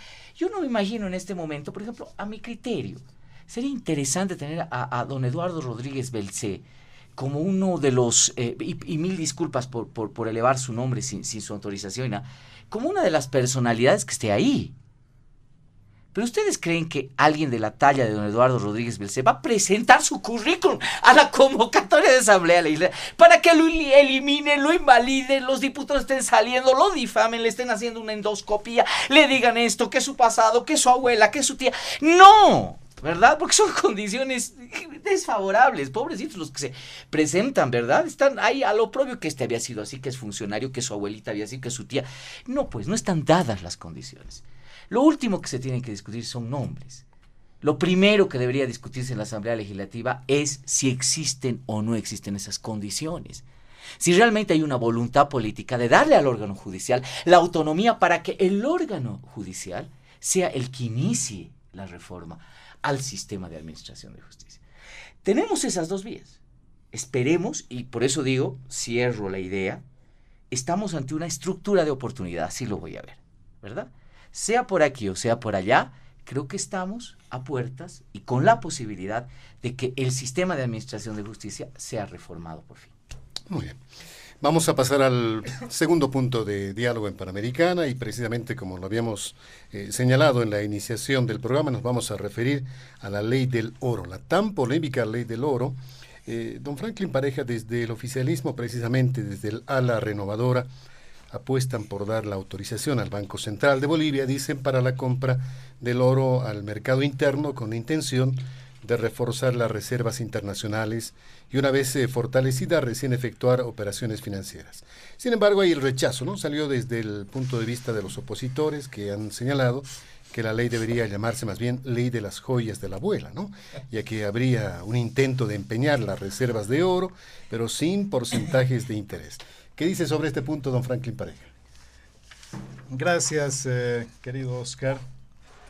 Yo también quiero hacer una pregunta a la población antes de pasar al siguiente tema. ¿Ustedes creen que en algún país razonable del mundo una autoridad que viola la constitución puede estar impunemente transitando por la calle? En este país sucede eso, porque el 2019, antes del fraude electoral, ha habido un fraude constitucional. Así que a un golpista que ha quebrado el sistema democrático no le puede caer un golpe. Bueno, se acabó la plata. Eso es lo que ha pasado. Se acabó la platita porque el modelo económico, plural, social, comunitario y todo lo demás se basa en qué? En extraer en todo el dinero que viene básicamente de las fuentes más importantes, en este caso de los recursos, y en su redistribución de la riqueza, como se denomina, y además en el funcionamiento de un competidor más, que es el Estado competidor a través de sus empresas públicas. ¿Cómo nos quieren hacer creer de que vamos por buen camino si de tener 15 mil millones de reservas internacionales, hoy por hoy las reservas están en 3 mil millones un poquito más, un poquito menos, y donde solamente 600 millones son divisas. El país necesita 19 millones de dólares al día para mantener esta burocracia en su mayor parte de inservibles públicos, no de servidores públicos, además aporreadores públicos hoy por hoy. Han sacado un impuesto a la riqueza supuestamente para las grandes fortunas, los que tienen grandes ingresos, en fin. Ese, impuesto llega a 32 millones de dólares. O sea, no alcanza ni para mantener dos días de lo que realmente es sostener este, esta, esta burocracia obesa y gerontocrática. Por lo tanto, llega un momento en que lo que más nos cuesta a los bolivianos hoy por hoy es importar hidrocarburos, gasolina y diésel. El nivel de importaciones hoy por hoy ha superado desde octubre del año pasado al nivel de exportación. O sea, queridos amigos bolivianos, desde octubre del año pasado ya no somos un país hidrocarburífero. Compramos más de lo que vendemos. Antes nos alegrábamos cuando subía el precio del petróleo, porque eso es el referente para el precio del gas. Hoy por hoy nos tenemos que poner a temblar porque cada que sube un poco el precio del petróleo, estamos más fregados porque tenemos que pagar más la subvención. La economía se sostiene en cuatro patas, tres frágiles y una gorda, robusta. Pero las tres frágiles son las que controla el gobierno. ¿Cuáles son? Subvenciones, por eso sales afuera y hay gasolina barata, ¿no? Hay algunos alimentos, en fin. Hay abundancia de cosas, vas a los supermercados, están llenos, entonces uno dice, pero ¿cuál, ¿de cuál crisis hablan pues, estos, estos analistas? ¿no? Porque yo lo he escuchado al ministro de Economía, ya no se, ya no se lanza contra los partidos políticos, es contra los analistas. Madre mía, empieza a hacer su trabajo. Para empezar hay que dejar de mentir, ¿no? Gobierno mitómano, dejen de mentir. Hablan de la deuda que, la deuda está en márgenes razonables cuando la deuda externa es 34% y no se olvidan de la deuda interna. ¿no? O sea, no hablan de la deuda interna como si no existiera. Deuda interna más deuda externa, queridos bolivianos, 80%, un poquito más inclusive. Ya no hay plata, ya no hay forma de resistir, las subvenciones están al límite.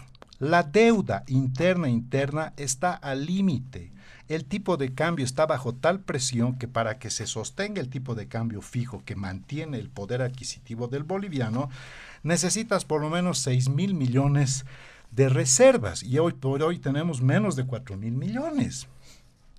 Entonces, ¿qué hay que hacer? Hay que empezar desesperadamente a buscar fuentes. Una, una de las fuentes es el tema del oro.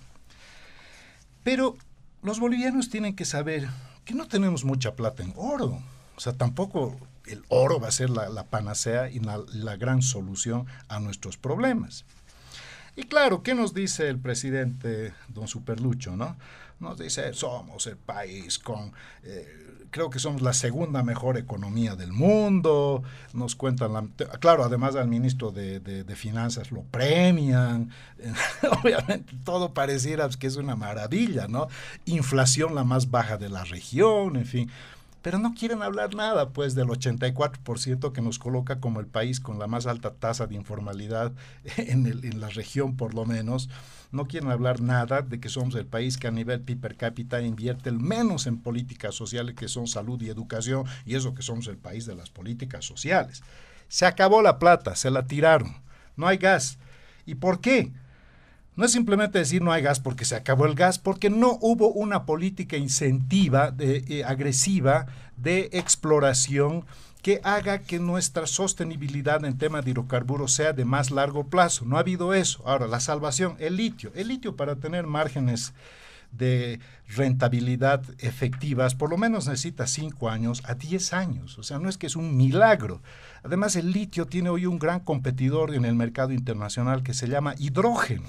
Así que esto de las baterías de litio, que por cierto en una batería de litio solo es 5% es litio, después es cobalto. Entonces no hay que pensar que todo la tenemos arreglada para salir del litio. Hemos terminado la era hidrocarburífera, ahora nos vamos al tema del litio.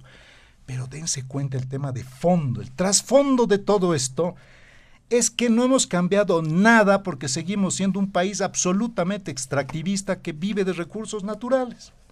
Y el 70% de nuestras exportaciones, Oscar y queridos amigos Juan José y Marcelo, 70% de nuestra exportación son commodities, son materias primas. O sea, no somos un país que se ha industrializado. Ah, pero por cierto, vamos a industrializar la zanahoria, ¿no? O sea, qué, qué, maravilla. Yo sé que se puede industrializar, pero no crean que eso es la panacea. En consecuencia, para terminar, hay una imperativa necesidad de incrementar las divisas para darle una cierta tranquilidad y holgura a las reservas internacionales. El oro lo que va a permitir es comprar en bolivianos y hay que, hay que ver si los mineros cooperativistas ah, de oro, que son un suprapoder y que de dos dinamitazos vienen a La Paz y le, hacen, le tuercen la, la mano al gobierno, lo van a permitir. Pero no hablan nada de reducir el gasto público, 130 mil millones de bolivianos. 2006, 30 mil millones, hoy por hoy, ¿saben cuánto gastamos en la, en la burocracia estatal? 130 mil millones de bolivianos al año. No hablan ninguna política de austeridad, de recortar el gasto público. Empresas deficitarias.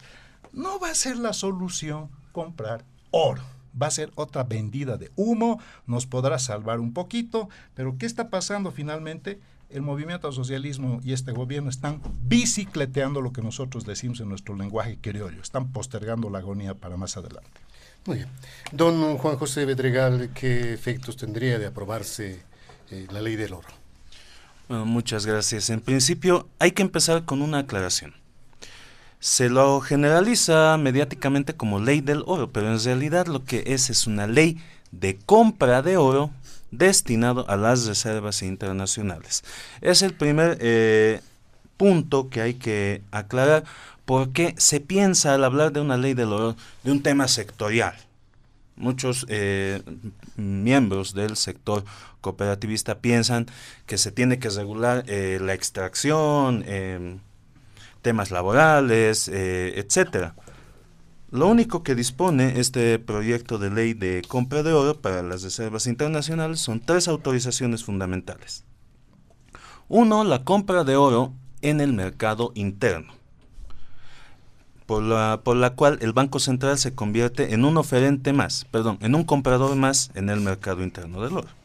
La segunda autorización es aquella que le va a permitir al Banco Central exportar ese oro comprado en mercado interno con destino a las empresas refinadoras internacionales que van a permitir lograr eh, la calidad de oro monetario, que para que pueda ser efectivamente contabilizado ese oro como parte de nuestras reservas internacionales.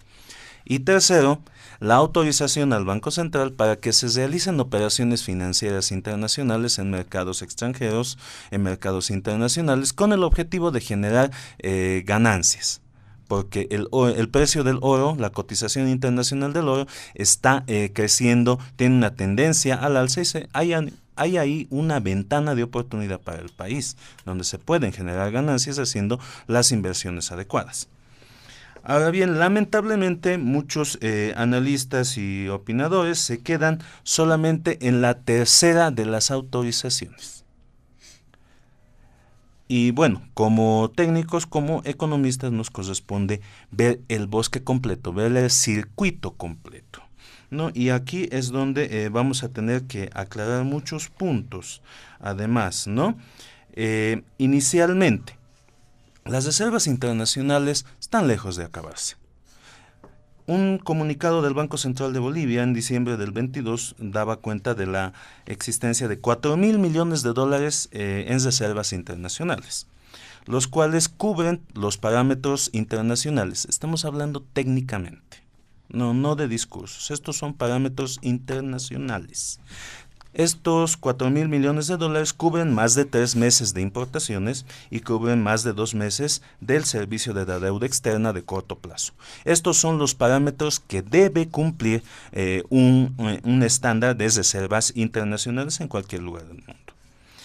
En segundo lugar, hay que recordar que toda la era eh, neoliberal del 2005 llega con tan solo 1.714 millones de dólares en reservas internacionales a 2005.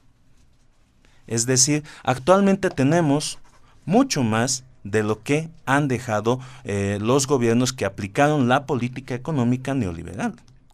Ojo, hablemos de eso. Y hay que recordar que la caída más brutal en las reservas internacionales en los últimos años se ha dado el 2020 durante el gobierno de la señora Áñez, cuando los eh, que hoy salen como analistas estaban dirigiendo el Banco Central de Bolivia. Estaban en el directorio, estaba de presidente del Banco Central de Bolivia. Esos analistas que hoy critican el manejo de las reservas internacionales han protagonizado una caída de más de 1.500 millones de dólares el año 2020. Eh, entonces, por lo tanto, este proyecto de ley tiene el objetivo de fortalecer las reservas internacionales, puesto que inicia el circuito con la compra de oro en mercado interno. Hay que entender esto. Y vamos a dar, por ejemplo, un dato. El último año, el 2021, las exportaciones de oro fueron de 2.739 millones de dólares. Si el Banco Central de Bolivia lograra captar tan solo el 10% de esas exportaciones a través de las compras de oro, tendríamos un incremento en las reservas internacionales de 273 millones de dólares. Ese es el efecto potencial que puede tener la ley de compra de oro, con base a los datos, nuevamente. Y aquí, ya que vamos a hablar de datos, eh, quisiera aclarar algunas cosas, puesto que se han dado datos equivocados y se los, dice se los dice de frente al micrófono y a la población como si fueran reales. La deuda externa la deuda pública externa está en 29,9% al cierre de 2022. Es erróneo el dato que se ha dado hace unos minutos acá. Segundo, dato de la deuda pública total en 2021, 46% del PIB. Estoy mostrando aquí a, a mis compañeros panelistas, está Bolivia entre una de las más bajas del mundo. ¿Por qué? Los países más endeudados están encima del 100% de deuda pública externa. Por lo tanto, la suma, no, esta es deuda pública total, externa más interna. ¿Sí? Claro que sí. Por eso tenemos que sumar bien, tenemos que hacer los datos eh, correctos y tenemos sobre todo que leer el manual de deuda del FMI, que es el estándar internacional para la cuantificación de la deuda pública eh, externa e interna. Hay manuales. Los economistas no maquillamos datos. Trabajamos sobre manuales internacionales, estándares internacionales. Vamos con eh, otro dato, por ejemplo. Eh, se hablaba de una supuesta informalidad del 80%, que es un dato que se, se repite mucho en el boca a boca, pero saben que en el mundo académico hay montón de estudios sobre la informalidad desde los libros de Hernando de Soto en los 90. Y saben que el cálculo de la informalidad no está estandarizado a nivel internacional. Es decir, cada académico saca el dato de informalidad que le sale en su propio estudio. No hay un estudio estándar. Hay estudios que nos dan desde el 46% de informalidad hasta el 80% y no hay un, criterio uniforme a nivel internacional. Eso hay que entenderlo. Y además, uno de los sesgos principales en la cuantificación de la informalidad es que se toma como informales a las empresas unipersonales cuando nosotros vemos que las empresas unipersonales son más bien emprendedores, que están iniciando nuevos negocios. Entonces, tenemos algo contra los emprendedores, tenemos algo contra, contra los micro y pequeños empresarios para de entrada meterlos a la bolsa de la informalidad y denostar el trabajo que hacen los emprendedores. Ahí hay que reflexionar claramente con base en los datos, con base en, en criterios técnicos realmente concretos y no en criterios y discursos políticos. Ahí más bien debíamos preguntarnos quiénes dan datos erróneos a propósito, quiénes son los mitómanos. Muy bien. Eh, don Marcelo Silva se han expuesto dos posiciones diferentes. ¿Qué nos tiene que decir sobre este tema? Bueno, a mí me deja en una situación muy cómoda estar al medio de dos posiciones duras. No, eh, yo, yo creo que hay mucho más que hablar en el tema, solo quiero apuntar dos cositas chiquititas para volver seguramente a tocar algunos elementos. Eh, eh, la primera es de que indudablemente estamos ante un temita serio. cuando iniciábamos la gestión y se preguntaba cuáles eran los desafíos más importantes de la gestión de Luis Arce, yo he insistido muchísimo en que el principal desafío es mantener la estabilidad económica y los niveles eh, del crecimiento que afirma tener el gobierno. Creo que eso es lo más importante en este momento. Y creo que ese puede ser el elemento central eh, para mantener todo un imaginario político, un imaginario eh, social, etcétera, etcétera. Em, veremos si, por supuesto, el equipo, el Dream Team que, que que el gobierno uh, publicita tener en el ámbito del manejo de la economía puede eh, bandear un, año muy difícil. Y el segundo elemento es eh, el tema de eh, la preocupación sobre cada vez insistir sobre este modelo neoestructuralista post-keynesiano, que es el que tenemos y además cuando el presidente Arce era mi catedrático insistía en que era el desafío fundamental de sostenerlo. Em, y, eh, la, guagua no deseada fundamentalmente de este modelo es la expansión de la burocracia. Todos eh, Los politólogos saben que las teorías de la burocracia desgraciadamente nos lleva a dos elementos. La burocracia, cuando ya es muy grande, vive de dos cosas. O le roba al Estado o le roba al ciudadano para mantenerse. Y si no hay mucho que robar ya en el Estado, o lo que se reduce en el Estado eh, para sacarle es muy limitado, desgraciadamente eh, va a tener que el ciudadano pagar la factura para que la burocracia pueda ah, llevarse eh, o pueda tener una lógica de mantención eh, permanente. Solamente estos elementos de reflexión porque creo que el debate va a estar más interesante en lo que Franklin y Juan José nos puedan plantear. Muy bien, muchas gracias, don Marcelo Silva. Pero antes señalarles que tenemos a cinco minutos para cada panelista, por favor, para abordar el último punto que tiene que ver sobre las reflexiones sobre la situación interna del movimiento al socialismo. En las últimas horas, en los últimos días, ambos se han acusado incluso de iniciar ya campañas, ¿no? Proselitistas en torno a las elecciones del 2025. Don Franklin Pareja, si tiene alguna observación brevemente, por favor, sobre el segundo punto. Adelante. Sí, por supuesto. Yo creo que siempre he escuchado en los debates eso, ¿no? Yo soy economista, esto es un discurso de los opinadores, comenzando del presidente, ¿no?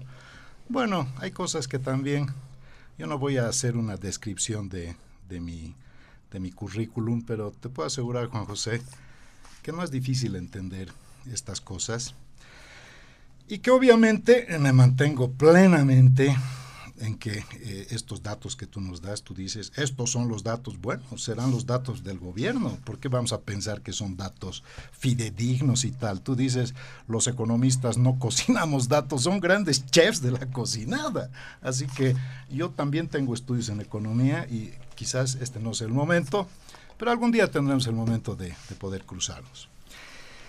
En la gestión 2022, nuestra, el pago que hemos realizado en importación en hidrocarburos ha sido el doble de lo que hemos hecho en la gestión 2021.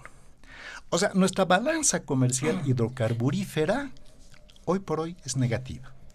Como somos un país neoextractivista, obviamente eso significa que estamos en grandes problemas y ahora hay que sacar platita de donde se pueda y obviamente es natural que el gobierno, para eso está el gobierno, tiene que buscar fuentes de financiamiento. Es verdad, no se llama ley del oro. Lo que va a hacer en realidad, para que los bolivianos lo entiendan en facilito, va a comprar oro del mercado interno porque no lo va a comprar del mercado externo, eso es obvio. En el mercado externo es más caro. Lo va a comprar del mercado interno a los cooperativistas en bolivianos y lo va a vender en dólares. ¿Para qué? Para monetizar y tener mayor cantidad de divisas. Hay otras pues, posibilidades, puedes liberar las exportaciones, puedes reducir el gasto público, en fin, puedes reducir el encaje legal de los bancos para que suban las, la tasa de interés, por ejemplo, en dólares, porque la tasa de interés en dólares es tan baja que nadie ahorra en dólares. Y también tienes otra solución importante, que tienes que eliminar el impuesto a las transacciones, porque eso también bolivianiza, pero en realidad elimina lo que tanto se necesita por hoy, que es dólares, dólares. El gobierno está buscando dólares por donde se le ve. Así que la búsqueda de los dólares, por mucho que digan que este es un gran momento del modelo económico, con este tipo de medidas se nota que no es tan grande ni tan maravilloso como nos quieren hacer creer. Déficit fiscal es lo que hoy por hoy estamos viviendo y con todo este problema esto totalmente tiende a empeorar. ¿Qué sostiene la economía boliviana? Tipo de cambio fijo, subvenciones y deuda. Y la deuda sigue subiendo. Pero tienes una cuarta pata, y la cuarta pata es robusta. Contrabando, remesas, narcotráfico, minería que no controlas, y algunos economistas sostienen que hay algo así como 5 mil millones de dólares que no están bancarizados, pero que están circulando por todo lado. La abuela debajo de su colchón también tiene sus dólares y eso está moviendo y está dinamizando la economía. Y eso es importante, ¿no? Yo, por ejemplo, no soy pro contrabando, pero quiero decirte que los contrabandistas hoy por hoy hacen un trabajo que le alivia la vida al boliviano, porque trae productos de alta gama a precios altamente accesibles. Como tenemos una moneda fuerte, obviamente los bolivianos tienen la sensación de que su dinero vale. Como no tenemos casi nada de producción en el país, porque ese también es otro otro eslogan, ¿no? Sustitución de importaciones. ¿Qué vamos a sustituir si no producimos casi nada en términos industriales? Hasta la papa la estamos importando. Me voy al tema último. Brevemente. Brevemente. Bueno, yo creo que el, no, no es una historieta lo que está pasando en el MAS, es una realidad. A ver, con Marcelo probablemente podamos coincidir en términos politológicos que una fuerza política, cuando en su seno interno tiene disputas de naturaleza ideológica, donde se cuestionan los fundamentos filosóficos, donde hay realmente una cuestión de visión y evaluación de un proceso, como en este caso, eso tiende a fortalecer las fuerzas políticas porque salen más fuertes. Pero esto no es una disputa ideológica, no es una disputa del proceso de cambio, no es una disputa de la Pachamama, ni es una disputa de los excluidos. Eso es una disputa de intereses, de intereses corporativos, de intereses generacionales, de intereses regionales y de intereses personales. Y como el Estado sigue siendo un Estado botín, entonces, hay los que están fuera del botín y los que están dentro del botín. Por lo tanto, esta es una disputa de intereses y los bolivianos no se pueden dejar engañar. Aquí no hay una disputa por los pobres, por los indígenas, por los excluidos. Esta es una lucha de intereses y utilizan siempre a los pobres, a los indígenas, para levantar esa bandera y en función de eso seguir usufructuando el poder para intereses básicamente internos. Muy bien. Don Juan José Bedregal, cinco minutos también para usted, si quiere abordar brevemente, por favor, sobre el segundo punto, pero inmediatamente pasamos al último punto de diálogo en Panamericano. De acuerdo, claro que sí. Muchas gracias. Realmente hace falta escuchar eh, cada cosa cuando, bueno, escuchamos que tienen estudios en economía, pero no han leído lamentablemente los manuales del sistema de cuentas nacionales. ¿No? Eh, no han leído tampoco el manual de deuda externa del FMI ni los manuales de balanza de pagos. La economía es un sistema bastante complejo. Los datos no se maquillan. Hay que entender eso, sobre todo en lo macro. Las cuentas nacionales se recaban de múltiples fuentes y existe algo que se llama consistencia macroeconómica se, al realizar una programación monetaria, una programación financiera, se realiza algo llamado cierre macroeconómico, que implica que todos, absolutamente todos los datos de la economía, todos los sectores de la economía cierran entre sí, viniendo de distintas fuentes. Un principio contable básico. Doble entrada. Principio de doble entrada. Hay un debe y hay un haber. Siempre hay eso. Ese es un principio básico. Y por eso es justamente por lo que no se maquillan cuentas nacionales, por favor. Ahí alguien que diga que el país maquilla sus cuentas nacionales supuestamente tiene que saber más que el FMI, el BID y la CEPAL y el Banco Mundial juntos, porque son organismos, los organismos internacionales que vienen al país, estudian las cifras y destacan en sus informes, y no son organismos muy izquierdistas o muy socialistas que se diga. Pero a pesar de ello, son estos organismos los que destacan los logros de Bolivia en cuanto a crecimiento, en cuanto a inflación. Y sí, también hay medios internacionales y lo han reconocido al ministro de Economía por tener grandes logros macroeconómicos. ¿Cuál es el problema con ello? Yo creo que está, está bien, alguna vez que, que Bolivia sea reconocida a nivel internacional por tener un buen manejo macroeconómico, es positivo, claro que sí, o tenemos envidia tal vez, no sé. Hay que dar otro dato aquí que de los falsos que se han dicho hace unos minutos. Se han dicho a la población se quiere hacer creer que eh, 70-80% de las exportaciones son commodities. Tenemos los datos aquí en la mano. 51% de las exportaciones a octubre de 2022 son de la industria manufacturera agricultura, agropecuaria, hidrocarburos, minería, representan el restante 49%. Entre a la web del INE si no le gusta el dato. Vamos a referirnos al último punto. Son las eh, Ah, y además otro pequeño comentario. Por supuesto que se puede comprar en el mercado externo. Cuando el mercado está, está al alza, es bueno comprar. Y la ley del oro justamente, o la ley de compra de oro, permite al Banco Central realizar operaciones financieras internacionales, entre las cuales por supuesto está la compra de futuros, swaps, bonos, etcétera, en, nominados en oro. Claro que sí, se puede comprar el mercado externo, ¿por qué no? ¿No? Entonces creo que ahí hay que, hay que ser correctos. Además, el decir que Bolivia tiene un tipo de cambio fijo. El tipo de cambio en Bolivia es lo que llamamos un crowding peg, es decir, es reptante dentro de una banda. Por eso tenemos tipo de cambio de compra y tipo de cambio de venta. Pero bueno, ahí están las inexactitudes de los que dicen tener estudios en economía. Eh, vamos ahora sí al punto sobre el tema de la interna del MAS. Y creo que es algo em, que hay que retrotraerse, ¿no? Porque el MAS eh, es, un, es un movimiento que aglutina movimientos. Es una sigla más electoral que otra cosa, que gana elecciones y las ha ganado todas desde 2005. Hay que entender eso. Pero entre elección y elección es normal que existan este tipo de roces entre, entre los llamados movimientos sociales, que son justamente eh, los que em, hacen que funcione esta máquina electoral. ¿No? Son los movimientos sociales los que han encontrado un, un, instrumento a través del cual tomar el poder, decidir el destino del país y aplicar medidas económicas diferentes a las que se aplicaban antes. Pero aquí hay que hacer notar algo. En, el gobierno del, en los gobiernos del señor Evo Morales, lo que menos se respetaba era lo orgánico. Teníamos casos de congresos ampliados de distintas organizaciones que sí terminaban eh, con resultados, determinados resultados, terminaba siendo desconocido por el, por el presidente entonces por el entonces presidente y colocando al a tal vez al dedazo a los eh, dirigentes que eran quizás más afines. Sin embargo, hoy en día, cuando el presidente es Lucho Arce, resulta que hay que respetar lo orgánico. Ahora sí hay que respetar lo orgánico y el presidente tiene que someterse a la Dirección Nacional del MAS. Yo le preguntaría ahí a, don Evo Morales, ¿cuándo él se ha sometido a la Dirección Nacional del MAS? Más bien, él sometía a la Dirección Nacional del MAS, ¿verdad? Entonces, ahí hay que eh, ver específicamente algo muy importante.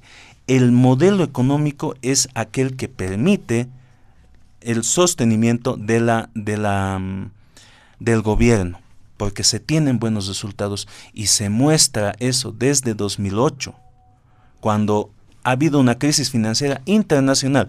Todos los países se han ido a pique y Bolivia ha sido uno de los países de mayor crecimiento en la región. Y eso ha permitido la réplica del eh, poder político a través del movimiento al socialismo. Muy bien, muchas gracias, don Juan José Bedregal. Don Marcelo Silva, vamos a terminar con usted. Eh, evistas, renovadores, algunos les llaman arcistas. Eh, ¿Cuál es la situación interna del MAS?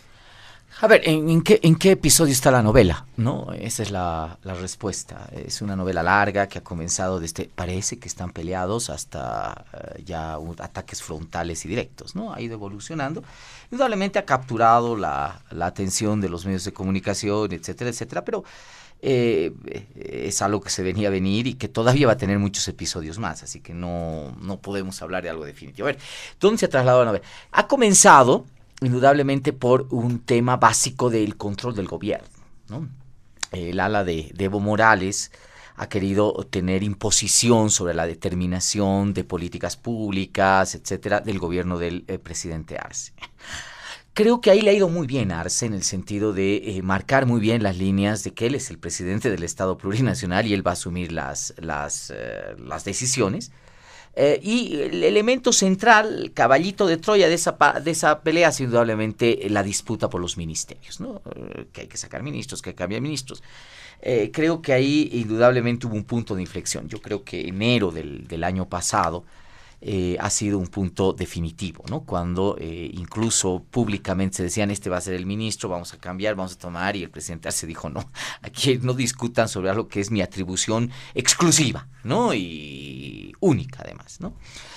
Eh, bien, pero eso has tenido martilleos constantes, ¿no? Del ala de Evo Morales golpeando a los ministros y luego entró directamente a, a golpear y empañar la gestión pública de Arce.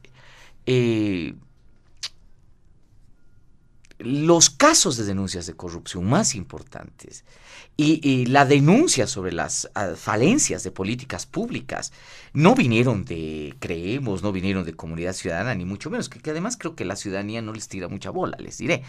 Eh, vinieron de Evo Morales y vino de la gente de Evo Morales, ¿no?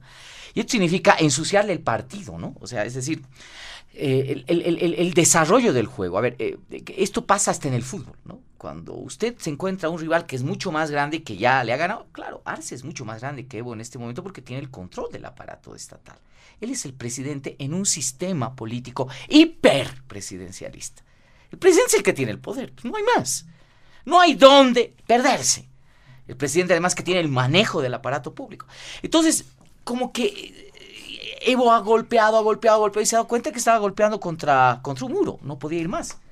Entonces, ¿qué ha hecho? Le ha ensuciado el, partido, le ha ensuciado la, cancha. Ha empezado a, tirar la pelota afuera, a golpear a, los jugadores, a escupir al contrincante, ¿verdad? Eso es lo que ha hecho, ¿no? Eso es lo que ha tratado de hacer.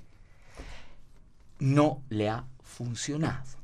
Ha tratado de esgrimir un elemento de pacto de Arce con la oposición tratando de hacer ver que la oposición política es la que va a levantar a Arce y va a apoyar la posible candidatura de Arce. Viene diciembre y se da una patada al tablero. ¿no? Y se despoja de la última banderita que tenía el ala radical evista en contra de Arce en el ámbito de la lógica misma interna de su partido. Y esto le ha permitido a Arce, me imagino, veremos, eh, aquí está el punto de la novela, trasladar la disputa del gobierno, en el, en, el campo del gobierno, en el ámbito de la opinión pública, ahora a el partido. Creo que la apuesta del presidente Arce es muy alta, ¿no? Y creo que va en pos de ello. Se ha dado cuenta que indudablemente si Arce quiere reproducirse el 2025 lo tiene que ser con el MAS. No hay otra. No alcanza. Se ha pateado el tablero a finales del año pasado y creo que las oposiciones políticas entienden que votar por Arce o votar por Evo o votar por Choquehuanca o votar por va a ser exactamente lo mismo. Entonces, creo que se va a plantear eh, en, estos, en estos meses una eh, nueva estructuración de las oposiciones políticas. Veremos si lo hacen de la manera eh, infame que ha sido en estos últimos años, una aglomeración espuria para las elecciones, etcétera, etcétera. Veremos cómo se hace, pero creo que las, las oposiciones van a ir de alguna manera estructuradas para las elecciones.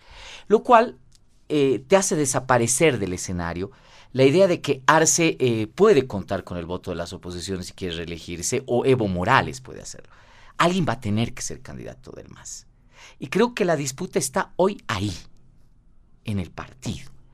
¿Quién va a tomar el control del partido político? Y creo que Arce, con toda la maquinaria y con toda la arrolladora que indudablemente tiene, eh, porque es presidente del Estado, por supuesto, está tratando de ir a tomar el control del MAS. El último espacio y el último resquicio que tiene, ¿no? especialmente en el ala de la dirigencia, Evo Morales y sus afines. ¿Lo logrará? Ese es el tema de la, de, la novela en el momento en el que está.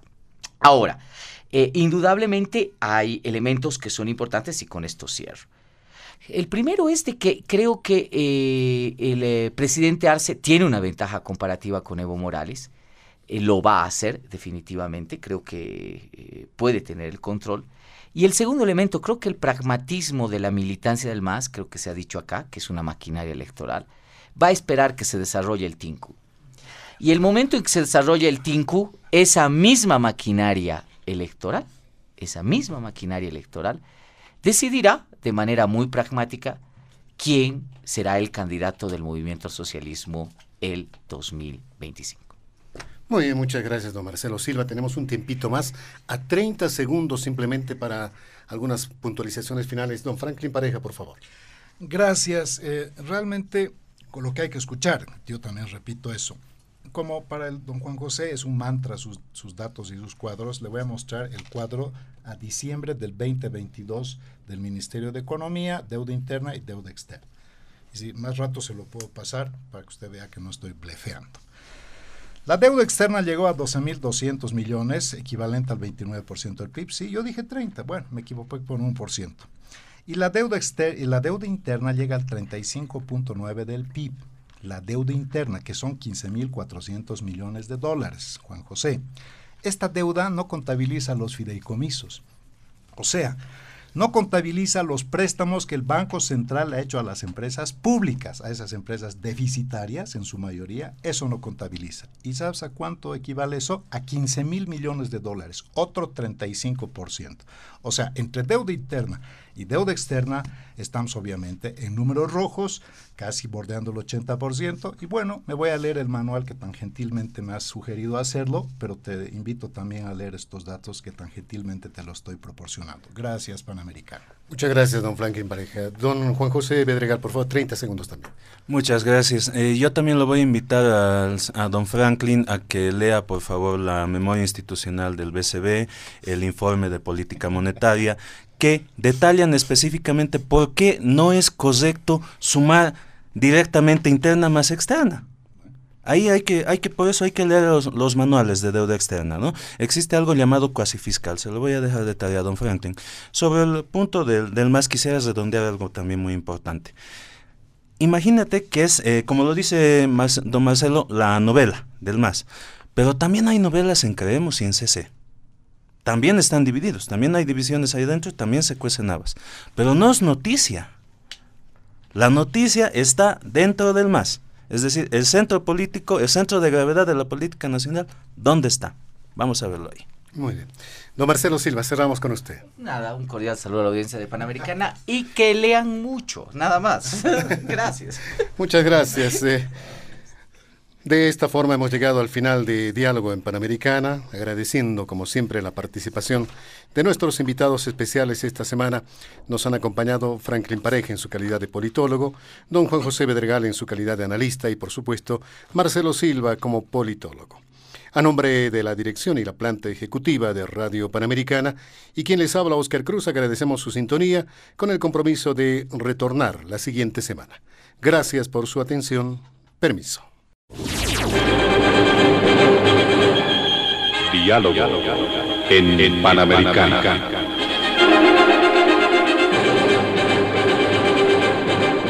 La radio agradece por la atención prestada al programa de hoy. Les invitamos a la próxima entrega del Departamento Periodístico de Panamericana cuando anunciemos.